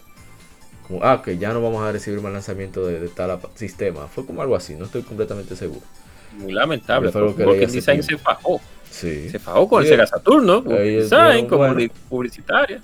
Bueno, nos vamos con el PlayStation entonces, dijeron ellos. Claro. Lanzaron su Grandia y lanzaron su eh, no, Grandia, Grandia, Grandia, creo que fue Sony. Digo, no, eh, Atlus fue que la lanzó a Grandia sí. No, no, Sony. pero, ah, eh, Sony, la 1. Sí, sí. La 1 sí, sí. entonces, pero ellos. La 1 sigue, disculpe, y entonces, aparte de eso, sale, viene el Nintendo 64 con Super Mario 64, pues súper revolucionario. Le gusta o no le gusta no a la gente. Y después viene, viene Sega, eh, perdón, PlayStation un año después con Final Fantasy VII. Exacto, para darle la madre, como decimos aquí. No hubo forma de recuperarse. No obstante, eh, el legado de Sega Saturn como máquina prácticamente arcade perfect de juegos de peleas, la, mismo la secuela de... ¿No fue Monster Heroes que lanzaron también en Sega Saturn? Eh, no, no. Eh, salió Guardian Heroes porque eh, Treasure, Le dio un buen apoyo a esa consola. Salieron muchos títulos de Treasure como el Radiant Silver, Radiant Silver, Ese es el nombre. Sí, Guardian Heroes. Que, vean Guardian Heroes porque eh, cuando escuchen a nuestro querido hermano de modo 7 van a recordarse de una de una mítica canción que tiene ese juego. Se van a recordar cuando vean Guardian Heroes. Y eh, bueno, voy, voy a, Amor, voy a dejar que tú termines porque quiero rápidamente hablar de varios factores que tiene Sega Saturno. no, no, pero dele para allá. Eh, bien, vamos. Después, hablamos de, lo de los precios de los juegos actualmente. Ah, ok, bien. Deme en 5 o 10 minutos. Bien, nosotros tenemos que entender, tenemos que entender que en la época de 1996, con la salida del Nintendo 64, de, de PlayStation y de Sega Saturn, que Sega venía de un problema, lógicamente, como, como hemos hablado anteriormente, problema gerencial. Japón versus USA, Japón versus USA. Pero ¿qué pasa con el Sega Saturno en América como tal? Primero, Sony le da el primer golpe, que es con el precio. A pesar de que Sega, lógicamente, era un titán, porque en, en ciertos puntos de Estados Unidos, entre la guerra de Nintendo y Sega, Sega llevaba la victoria por el marketing rudo que tenía y, y, los, los se, le podríamos decir, las facilidades que le daba a los jugadores, porque hablábamos anteriormente de, los bundles. Cuando en Super Nintendo vimos bundles, nada más con Super Mario All Star y con la Ninja Gaiden, que simplemente eran, eh, ¿cómo se podría decir? Eh, recopilación. Ports, no, recopilaciones, exacto, pero en Sega Genesis habían bundles como tal. Cuando tú comprabas un cartucho, tú le querías comprar un una consola barata a tu hijo, y quería jugar muchos títulos, tú agarrabas, comprabas un Sega Genesis y le comprabas un bundle de 4 o 5 juegos en un mismo cartucho. Y, ya él tenía juegos para rato, Shinobi 1, Sonic 1, eh, Golden Axe 1, etcétera, etcétera, etcétera. Pero entonces pasamos al Sega Saturn, una consola que fue planeada eh, bajo el, lineamiento que seguía, que, con el que seguía el Sega Genesis. O sea, agarramos fragmentos del board que tenemos para arcade y lo desarrollamos como consola con sus limitantes. Pero ¿qué pasa? Utilizamos dos CPUs. Dos CPUs para hacer las operaciones matemáticas. Y ahí donde fue el comienzo del problema, del declive, en cierto punto. Claro está, tenemos que entender que el declive real del Sega Saturno fueron los FP, los First Party. Claro está, eso, eso, eso, todas las consolas que no tengan First Party o que no tengan juegos caen. Eso lo sabemos eh, desde, desde siempre puede ser la más poderosa, y sabemos claro que no puede ser la más poderosa, pero si no tiene juego, no hay vida, como decimos aquí en el juego mercado. Entonces, el, Sega, la falta de first party que tenía el Sega Saturno, por lo menos en América, se vio bastante. Porque primero no teníamos un lanzamiento de Sonic, eh, una Sonic como tal no teníamos en Sega Saturn. Al principio de la salida de la consola, los juegos que teníamos no eran malos, era Virtua Fighter, etcétera, etcétera, pero pero no eran un, un, un, rompe, un rompe, eh, ¿cómo se diría? Un, rompe, un hit. Porque el Nintendo 64 venía con Mario por default. Y el PlayStation em, se podría, creo que en ese tiempo, no estaba Crash, pero creo que habían salido unos cuantos títulos. Creo que estaba Tomb Raider, sí, que era la primera, se suponía que era la mascota de PlayStation en ese tiempo, Lara Croft, antes de que llegara Crash Bandicoot a la escena de juego. Hmm. Estaba Jet Moto en el PlayStation, estaba el juego de Tony Hawk, ese, estaba y unos cuantos títulos más. Entonces íbamos a la carrera, pero llegó un punto de que la consola con el problema de desarrollo. Oh, mira, fue en el 96, que Crash Bandicoot. Ah, ah, pues sí, sí, sí, salió, sí, salió, sí, sí, sí, salieron juntos, ¿verdad? Pero no salió como Sony como tal junto con la consola, sino que creo que era Lara en ese tiempo, que era la mascota, pero sí, sí, sí, sí, casi estaba ahí. Ahora, gracias por recordármelo. Entonces, a muchos de nosotros, los, los, los americanos, todos somos americanos de este lado, eh, muchos de nosotros nos dio vida realmente. El, nos dio vida fue, a pesar de que habían títulos, títulos como tales, la gran mayoría de títulos que salieron en PlayStation salieron en Sega Saturn. Claro está, Hexen salió, las Doom salieron para Sega Saturn. el Resident Evil 1, Tomb Raider 1, que salió primero en Sega Saturno y después fue porteada para eh, PlayStation primero. salió el World 2, Mega Man X también. X4, o sea, X4, Exacto. Creo que X3 X4, X5, X3 también, pero solamente para Japón. Sí, la X3 de, PlayStation solamente salió para Japón. Ok, ok. Sí. Salieron, salieron títulos originales. Mega Man 8. Sí, claro. Salieron títulos también originales para Saturn, como el mismo, como el mismo Panzer Dragoon, como el mismo Nike, que eran de Sega como tal. La misma Treasure, que digo que apoyó muchísimo el Sega Saturn. Pero cuando quiero enfocarme en los americanos, no llegaron tantas RPG también, que hubo falta. Por eso hablo de que Working Design guayó la yuca en el Sega Saturn, porque ¿qué te trajo Working Design para América como licenciatario? Y ya para no alargar el, el comentario de los third party, te trajo las, eh, eh, los, la, la, Shining Force, te trajo Shining in the Oligarch, búscala ahí en YouTube. O sea, que no fue Sega que tradujo eso. No, fue, fue eh, Working Design, era que la licencia estaba. Entonces, te trajo Shining Wisdom, te trajo también, eh, ¿cuál era la otra? Se me olvidó de Working Design. Bueno, te trajo Shining Wisdom, Shining on the Oligarch. Ah, no, no, tú, estás viendo la lista. Yo no puedo creer que Sega no. Eh, no, no, no, Sí, no fue licenciatario, que fue lo peor de todo. Fue lo peor también. Y en Sega Saturn, en, en América, hay muchas RPG que, se, que, que, que salieron. Muchas RPG, claro está, con la salida de Final Fantasy VII se opacó ese lapso de tiempo, hubo un lapso de tiempo oscuro donde Squaresoft reinó, pero cuando volteamos a la, a la amalgama de, de, RPG que había en, en, Saturno, pues no eran tan malas. Habían unos cuantos juegos, lógicamente, que mm, como salieron multiplataformas, le convenía más a la, por el desarrollo como tal al, al apartado de, de Sony. Un ejemplo, había, en lo que tiene que ver con el apartado bidimensional, con el 2D, no había forma con el, eh, como decimos en buen dominicano, de que en los juegos de Sega, de PlayStation se vieran mejor o, cargaran menos. En Sega Saturn los sprites se manejan mejor que en, que en PlayStation cuando son juegos 2D. Eso está demostrado. Pueden buscar videos, etcétera, etcétera, etcétera.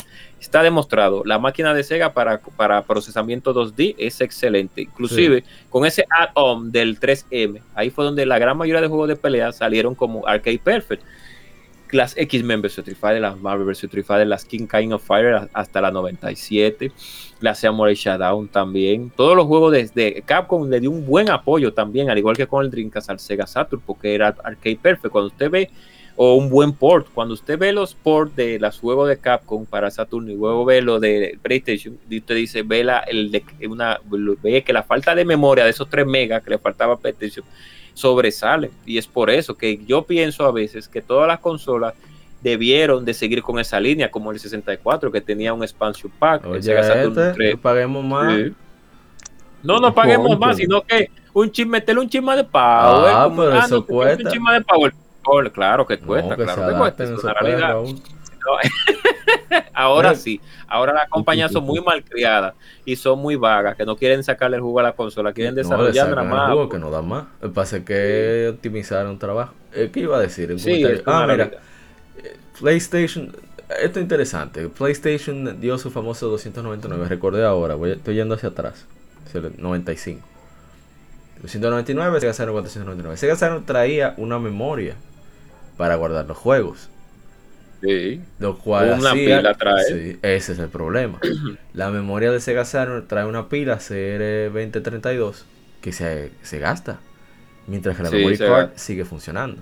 Sí, tengo un memory card que todavía tiene sus archivos. Entonces, al final, para cambiar esa pila.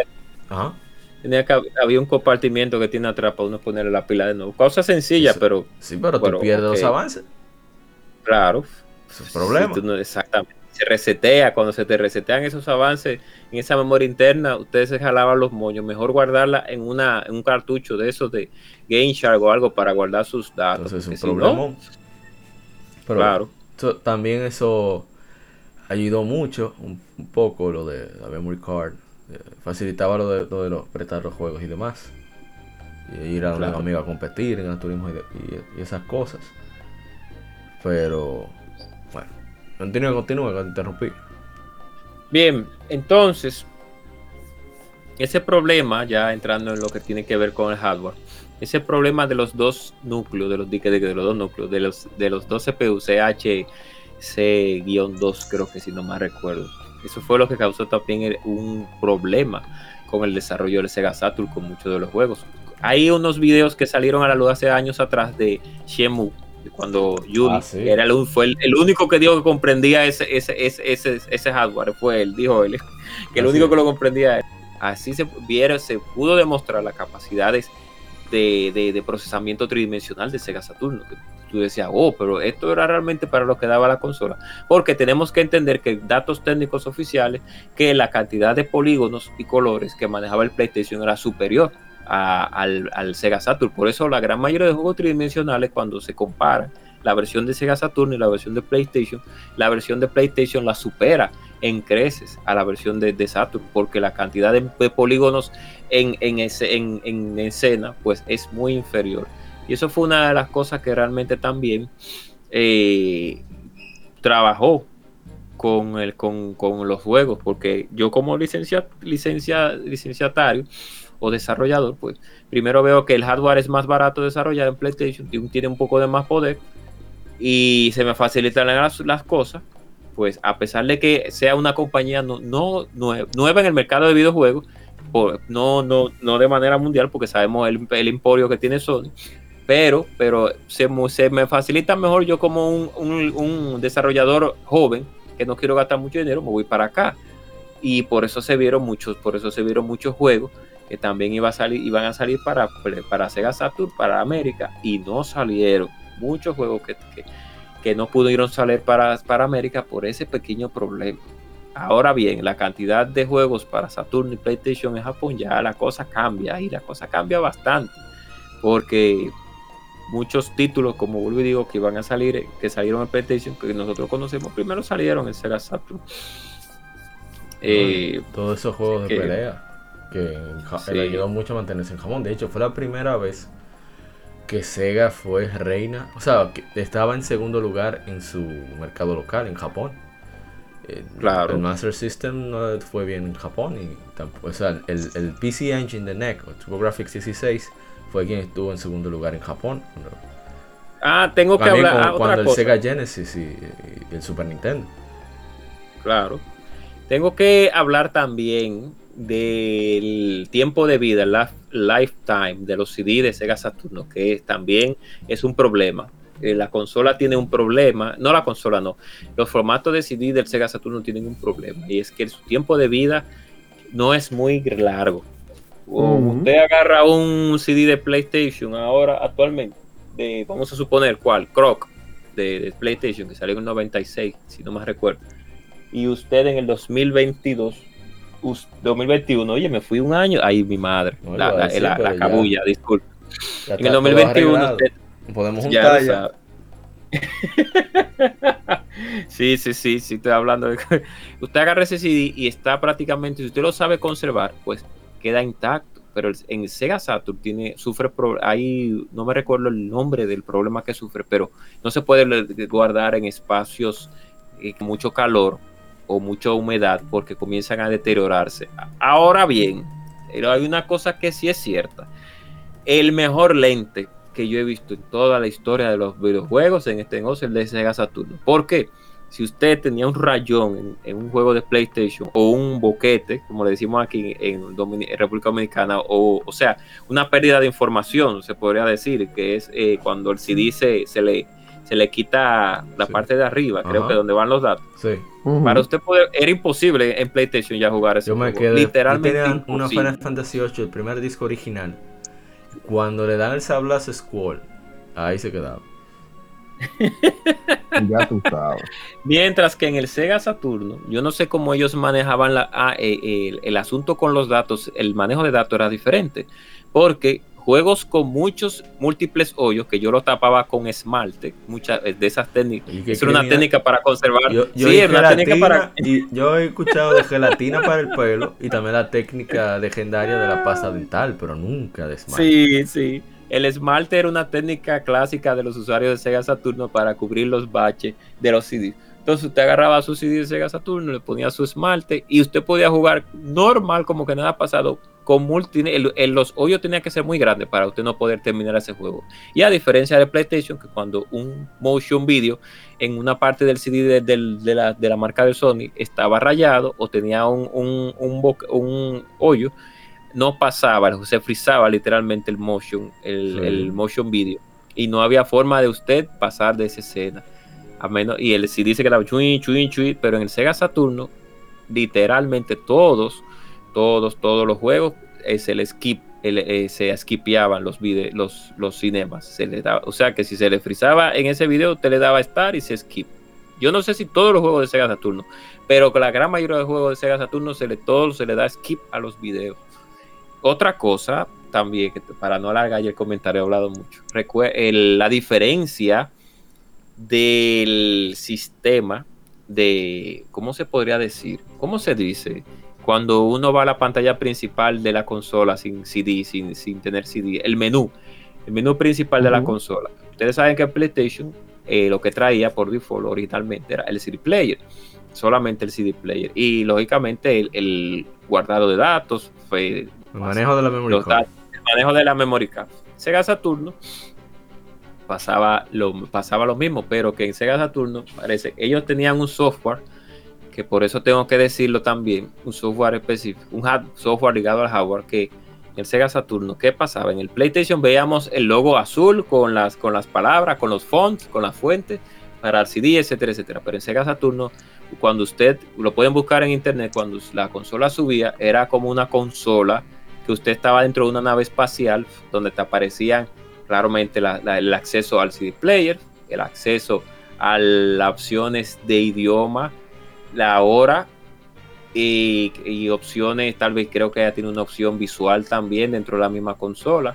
Y cuando usted le daba al start, toda la consola se bajaba. Pueden buscarlo ahí en YouTube. Se bajaba todos los, las los botones de la consola y aparecía una nave espacial dando vueltas.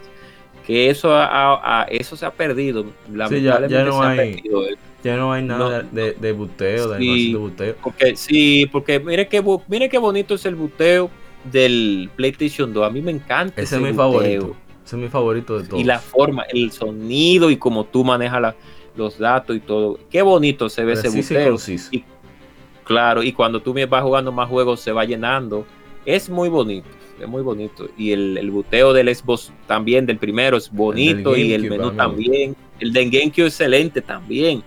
Y cuando pasamos al Xbox 360 ya y al PlayStation 3, el buteo como que ya la, cosa como que se iba como más... Pero solamente al encender la consola. Exactamente. Entonces, las consolas de, por lo menos la del Sega Saturno, porque el 64 no tiene buteo, eso es prende y ya y tal. Y PlayStation tiene su, su, su contenido de, de, manejo de. Cuando te avisaba que el disco iba a funcionar. Exacto.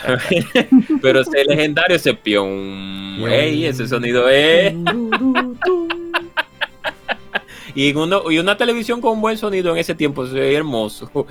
Hermoso se oye. lo todavía. todavía. cada vez que hacemos stream game efemérides de juegos de PlayStation.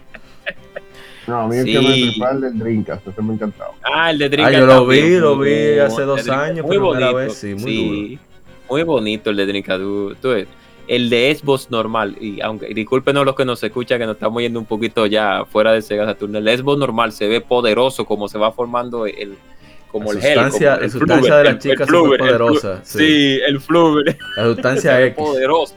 Sí. como con fuerza, sí.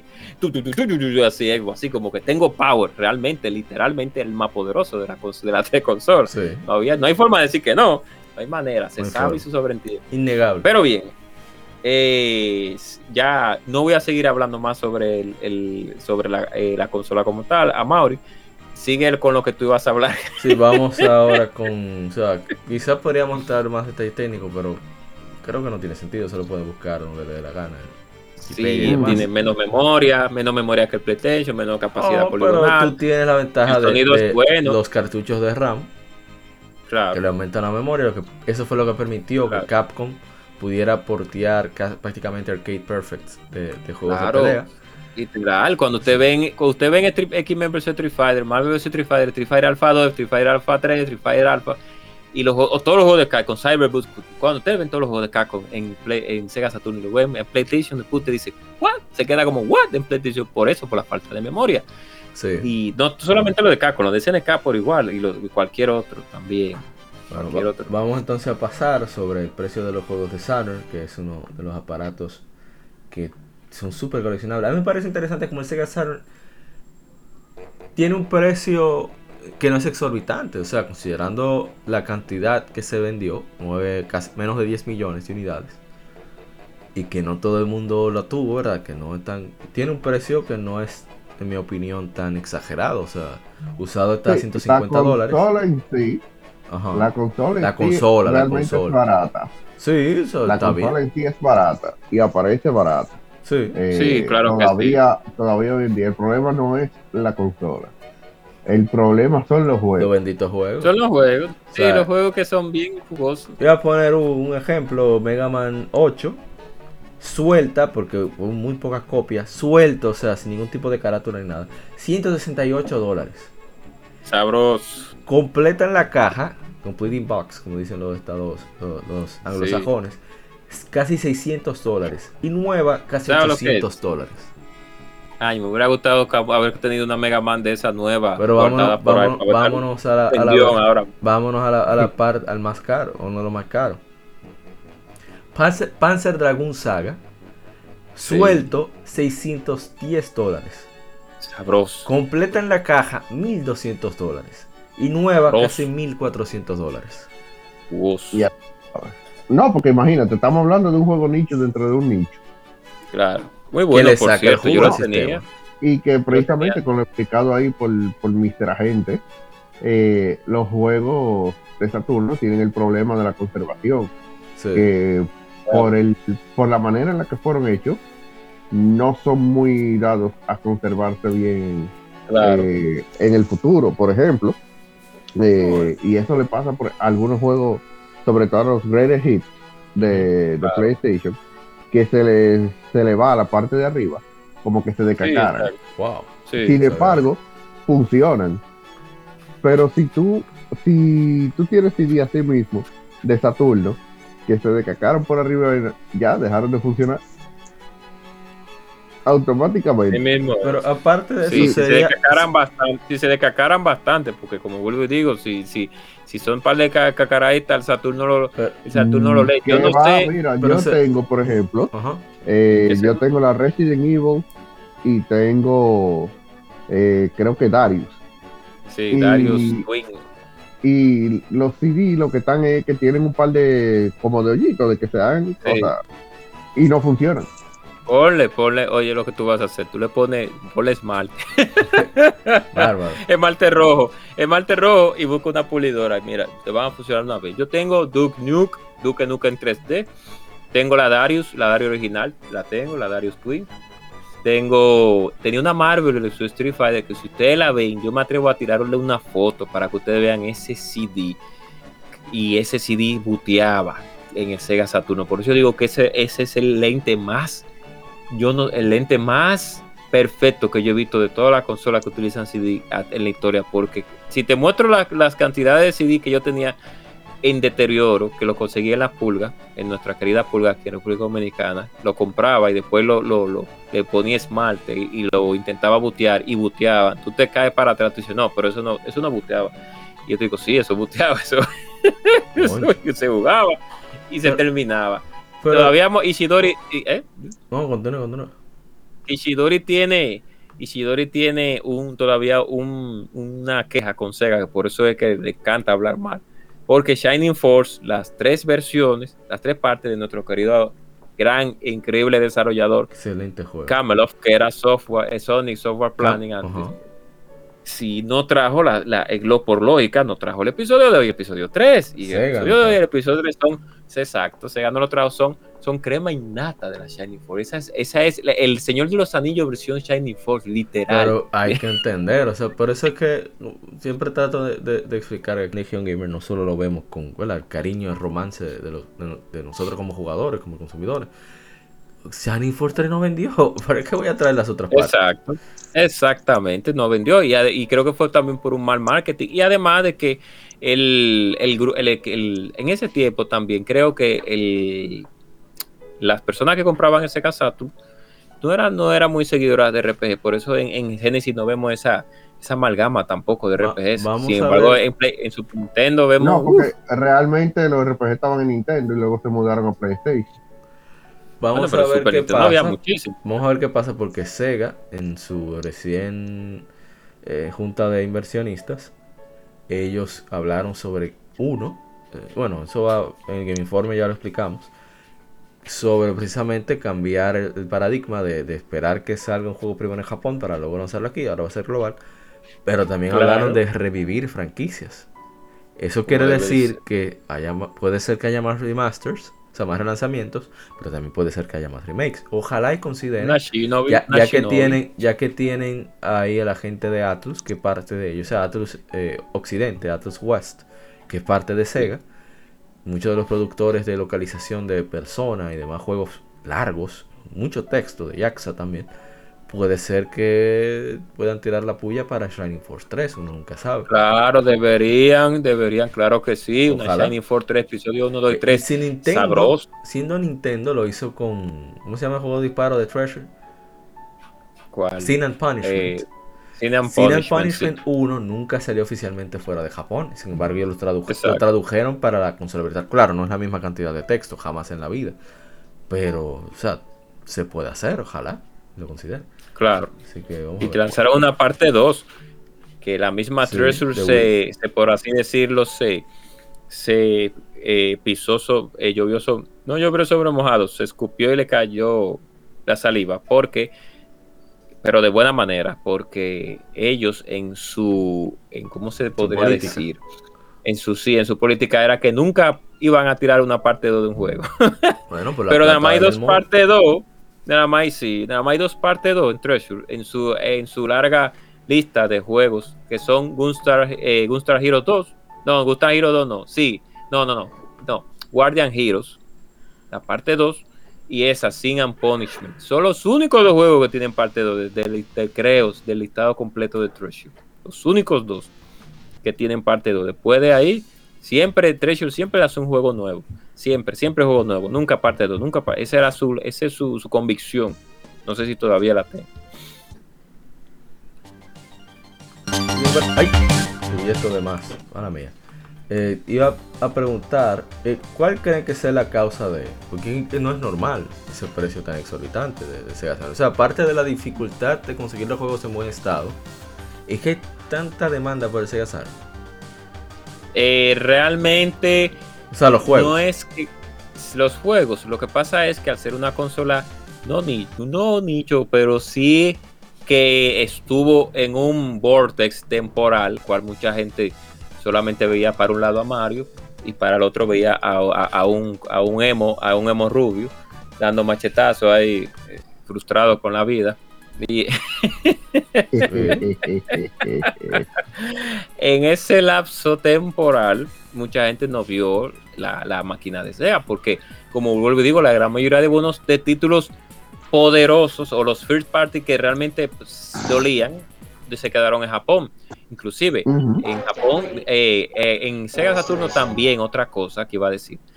Es una consola que tiró muchos títulos que mucha gente no comprendía en cierto punto. Ah, en el año, en el 1995, en esa época, 92, 93, 94, 95, en computadoras, al igual que en consolas, había un auge de juegos de rol por cinema. No sé si tú, Werner, te recuerdas de un juego que se llama Mistaria. No sé si te recuerdas, pero no te voy a hablar de Mistaria, sino te voy a hablar de, uh, de juegos que eran point and click, que ahora hay, pero que era con cinemas, con cinemas, que todo era cinemático, el juego entero era un cinema, literalmente. Y no es Metal Gear Solid 4, era... era, era, era como Metal Gear Solid 4, solo que no, no, no, fuera de relajo. era, un cinema, eran cinema, eran point and clip. Y también había un auge de ports de juegos de PC para consola.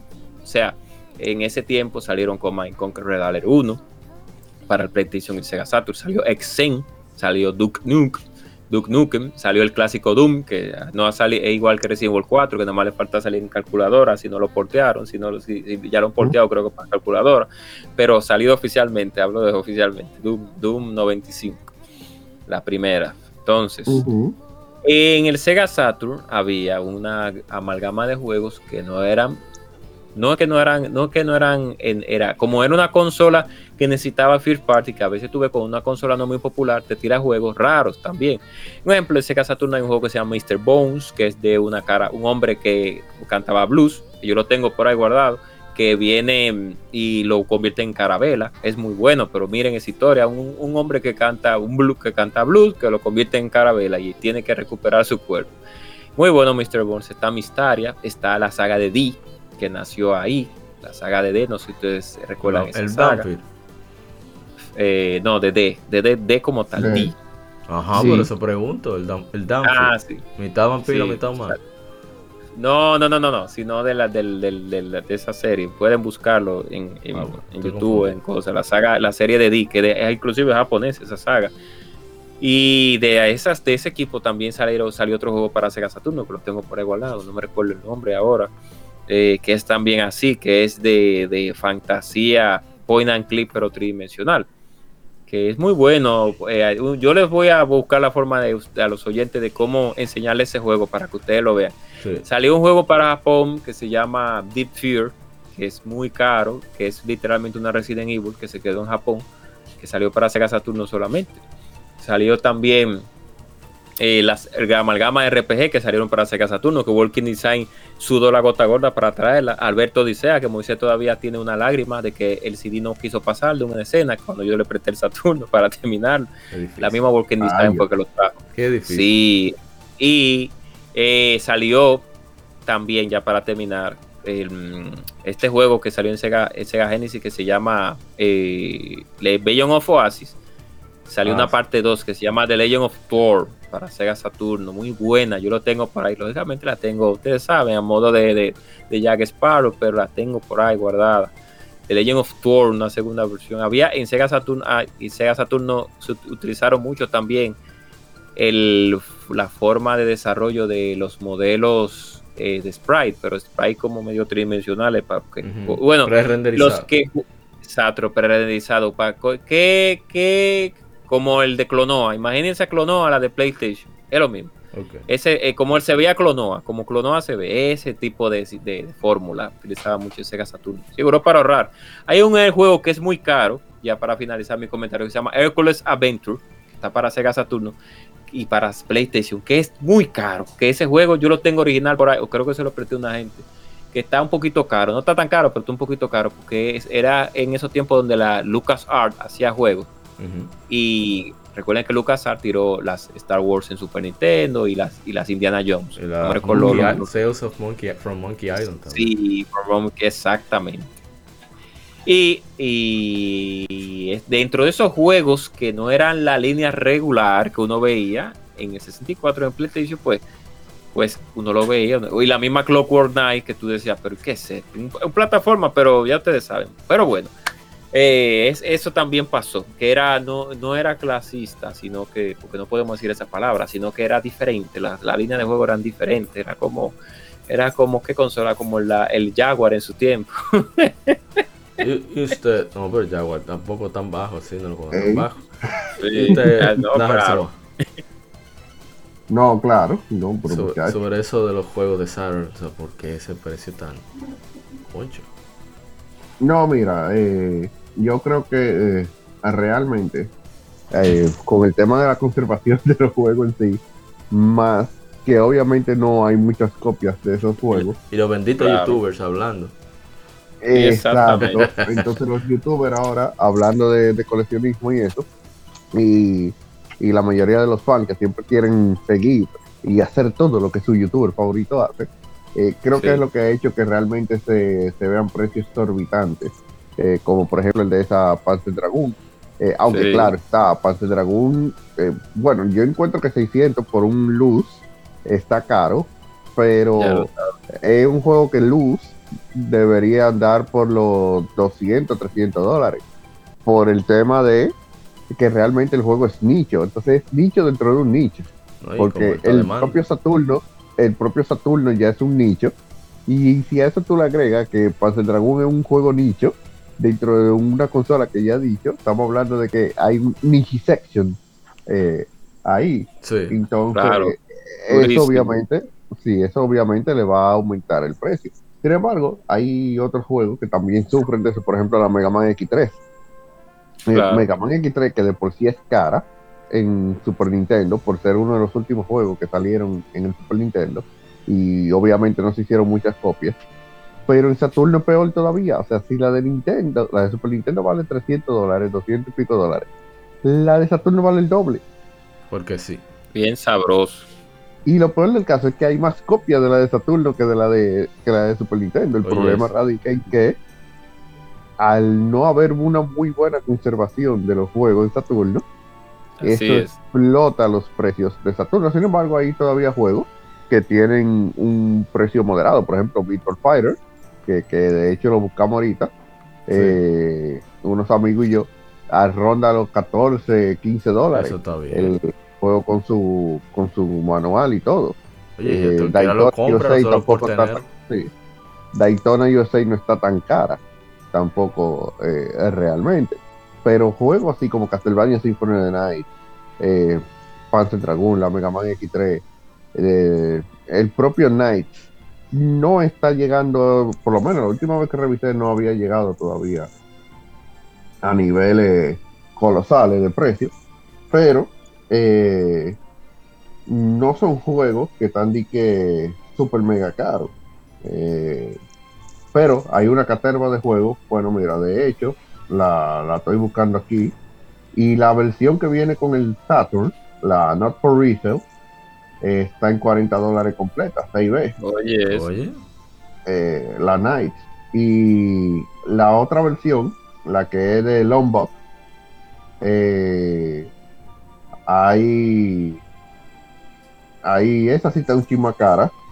Vienen en subasta de, de 60 dólares y algunos lo tienen en buy now entre 240 a 250 ¿Sabes que con eso de la versión Lombok de conseguir juegos eh, Chris Alaimo de Alaimo de Classic Gaming Quarterly dijo algo muy interesante que si él ve un juego que él quiere o sea que él quiere tener porque le da su gana de tenerlo pues, sea por nostalgia o o que él siempre quiso tenerlo y no lo pudo comprar y le da la gana de comprarlo ahora. mucha gente cree que es como que hay muchos romances en eso. No, es que simplemente da la gana de comprar la cosa y ya.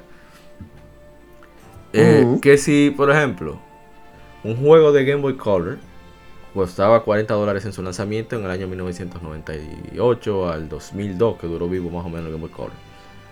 Si el juego está a 50 dólares, no está tan mal, si está en buenas condiciones. Porque usado te costaba más o menos eso, como quiera, en esa época. Sí, Entonces, no, si uno viéndolo desde esa perspectiva, oye, un éxito, 60 dólares ese juego 26 años después, 20 y pico de años después. No, claro, eh, esta es la diferencia porque ustedes saben que la Lombok de, de los juegos Lombok son los que salieron eh, están alone, por, eh, por decirlo así. Entonces son un poco más caros por eso. Pero por ejemplo, la que viene en su carátula en su Jewel Case normal, ronda los 60, 40 dólares. O sea que se puede comprar Dream tranquilamente. Eh, sin, sin mucho problema, pero eh, hay juegos que están prohibitivos, o sea, literalmente. No, prohibitivos. el, el Saturno tiene el problema de que tú puedes comprar el CD, pero tú no sabes si te va a funcionar. Sí. Exacto. También sucede Por, por ese tema. Entonces. Es una realidad. Eh, tú imagínate que tú de 250 dólares por esa Night to Dream Longbox y tú muy feliz, tranquilo, ve, la voy a jugar y ¡pum! no funciona. Oye, ¿no? Ah, con 250 dólares. Tengo que decir también, ¿eh? no, que la realidad. El Sega Saturno también creo, si no más recuerdo, es el primera, la primera consola, creo, que tiene sistema de reseteo para, igual que el Dreamcast, igual que todas las consolas actuales de ahora, el sistema de reseteo. Ahora no, porque ahora hay una nueva forma, una nueva técnica para eso. Pero antes no, antes de las consolas tú tenías que dar la reset de manera local, normal, mejor dicho. Ah, tú dices combinación de botones. sí, para reset. Todos los juegos tenían combinación de botones para reset en Sega Saturn. Pero reseteaba, ah, me harté, voy a jugar otro juego, lo quiero resetear. Usted le daba a los cuatro botones, a los, al, al, al BC y al X y Start o cosas, y, la pantalla de, de, de, menú aparecía boom ah, de una vez. Para no coger lucho. PlayStation. Digo, eso dependía del juego, si lo tenía o no. Pero era los cuatro, los cuatro L y R, Start y Select. No, pero en ya... no, porque en Brinca, en Brinca se te salía solo con el calorazo. me fui ahí, me fui ahí, me fui ahí muy salto. no, yo amo, yo a mí me, me encanta mi Sega Dreamcast, yo tengo mi Dreamcast ahí, pero tengo que admitirlo que la consola como de esa, como de esa, como desarrollo como tal, pues no fue muy bueno. E inclusive el Sport, el Sport es mejor, pero la versión, la del 2001, en países caribeños como este, no, no había manera. Ah, otra cosa que tengo que decir ya para terminar, para no alargarlo ya que ya estamos terminando. El Sega Saturno, a diferencia de su contraparte, el PlayStation, usted le da candela a esa consola, que no hay forma de que se apague ni que se apague, no, que no hay forma de que se sobrecaliente, no hay forma de que deje de, que, de que haya que voltearla para un lado, ponerla del otro, para que la los CD. No hay manera. Esa consola te la compra en la de 1995 y juega la del juego de 2001, si salieron 2000 juegos de 2001, y va a ser lo mismo. A diferencia de su contraparte de Sony, que se encontramos esas pobres consolas de vuelta, vuelta a un, un, etcétera en los clubes en otro país. había que voltearla literal. Inclusive había un club, había un club cerca de aquí, de, de, los Minas, que tenían un Sega Saturn, tenían la X-Men vs Street Fighter como arcade en una gabinete de arcade. Tenían varios gabinetes. Había un gabinete que era un 64 con una Meister Arcade, una Killer Instinct 2 Gold, una Killer Instinct Gold, mejor dicho. La tenían de gabinete, pero que eran las consolas. era la consola que un gabinete. Y tenían un Sega Saturno ahí también con la X-Men. Y ese, usted duraba el día entero con esa consola prendida, dándole candela, y no había forma.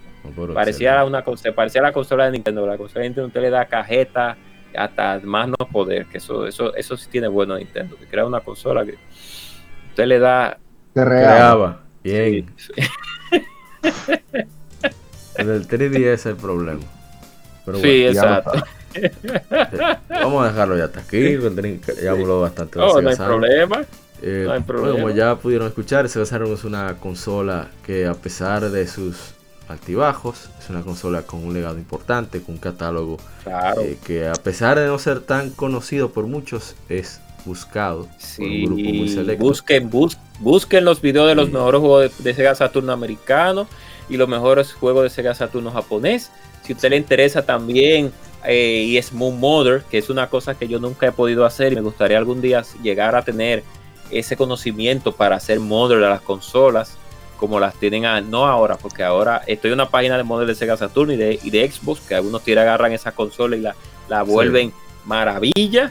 Eh, ahí, qué Bueno, entonces eh, es una consola que ojalá que Sega, mucho del catálogo que se ha quedado allí, nos eh, busque la manera. Mini, Sega Saturn Mini bajaría bien. yo, yo, lo compro. Una colección para consolas actuales, como hicieron con el Sega Genesis. Eso caería súper bien. Entonces, eh, busquen informaciones. Tiene muchos juegos, como dije, interesantes, muy artísticos, pero divertidos. Clockwork. Eh, ¿Cómo se llama? Sí. El, Clockwork Knight tiene, tiene Krog, Krog, Shining Force 3, etcétera. Así que están toda la saga de pelea de Capcom, vida y por haber, toda la, la saga de Capcom. Un reguero de juegos racing también. Sí, muchísimos juegos de carrera. Eh, sí, Así que muchas gracias a, la gente Cobra de 7 Podcast. Gracias, la gente. Despidas. Claro. Muchísimas gracias a todos los que nos escuchan. Recuerde que estamos en las redes sociales como siempre y que a pesar de que eh, yo estoy un poco alejado de modo 7, pero vamos a camino también eh, allá. Nos, vemos, nos vamos a ver por allá dentro de, un buen, dentro de unos momentos. Y aquí hoy, como el asunto especial era de la máquina de Sega, una de las máquinas más hermosas que lanzó Sega, pero a la misma vez una de las máquinas más desastrosas como fue nuestro querido Sega Saturno, pues es menester de yo como colección, ex coleccionista, porque bueno, sí, soy coleccionista, pero no soy tan así como nuestro querido Natanael, que quiero ir a su casa, que unos ahí. un coleccionista inactivo. sí. Pasivo, pasivo. Sí, pasivo, porque sí, porque la, me faltan nada más eh, tres, dos, tres consolas de las cosas, sí, me faltan tres consolas de la, falta un Xbox, pero no quiero un Xbox 360 eh, normal, no quiero la última versión. Eh, sí, sí, realmente, quiero la última versión, no quiero la, para tenerlo ahí, para rumbarlo ahí, aunque sea para, para decir que lo tengo. Y claro, y nada, muchísimas gracias por escucharnos. Recuerden que todavía estamos en pandemia, tenemos un año literal ya en este proceso sigan cuidándose. A todos nuestros escuchas, tantos, tanto locales como internacionales, cuiden a su familia, lávense las manos, protéjanse y sigan escuchando Legion Gamer, que seguimos arrasando, golpeando la competencia, como de. Ay, mi madre, qué lío. Y un asunto importante, un asunto importante ya para despedirme. Y no sé, no quiero que, no lo voy a decir en un tono serio, pero, pero, pero, recuerden que los detalles más simples, como un abrazo, un te quiero, un cómo estás, son las cosas que hacen importante la vida. Y también compartir con sus amigos vía chat online en los, en los juegos que usted le guste. También, no, no importa que diga mala fe, mala, eh, una que otra palabra, si usted quiere decirse la, eh, coloquial a esa persona, porque somos compañeros de juegos.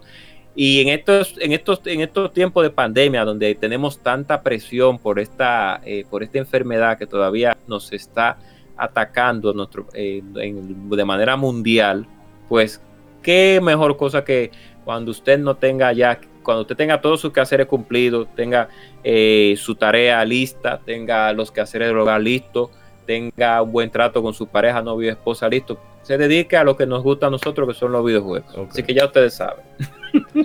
Eh, señor Lajar Sama, por ese, aparte de despedirse, de mencionar Su, proyecto. No, no, claro, claro. Eh.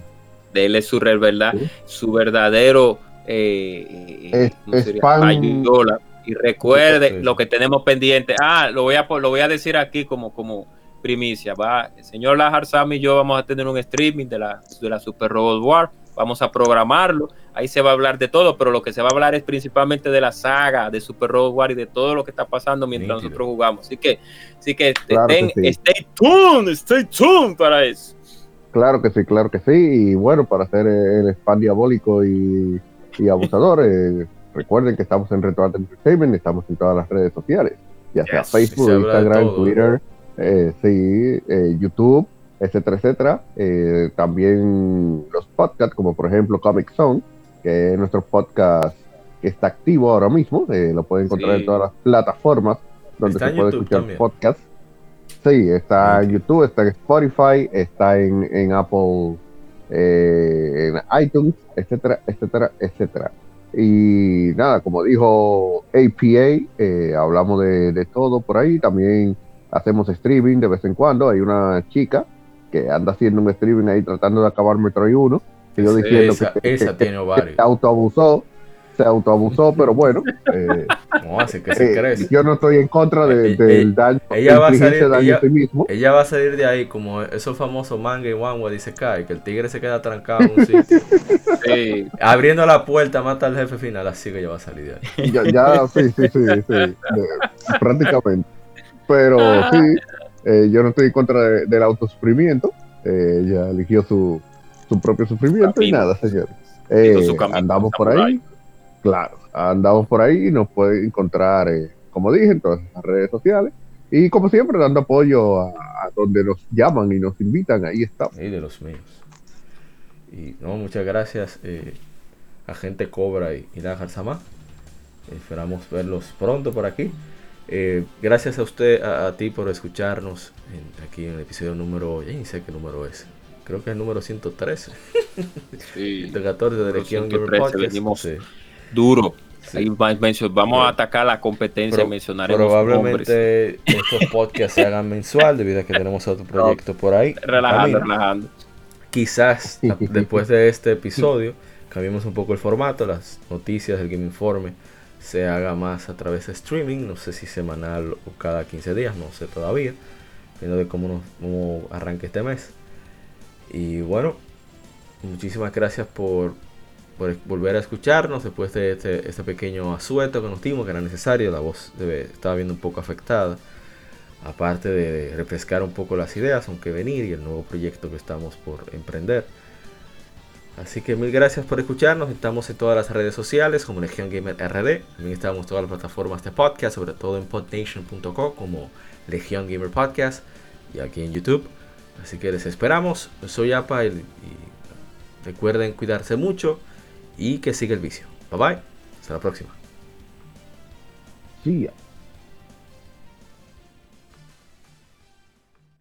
Somos Legión. Somos gamers. Legion Gamer Podcast, El Gaming nos une. Un podcast diferente para gamers únicos, noticias interesantes, historia del gaming y mucho más para mantenerte al tanto del actual como del pasado. Porque todos jugamos. El gaming nos une. Estamos disponibles en iTunes, TuneIn, Spotify, iTunes y demás plataformas de audio. Perfecto para escucharnos mientras subes niveles, buscas un objeto específico o practicas para dominar esa jugada devastadora. Recuerda seguirnos en Facebook, Twitter e Instagram como Legión Gamer para que compartas con nosotros y seas parte de la legión de gamers únicos. Gracias por escucharnos y te esperamos para el próximo episodio.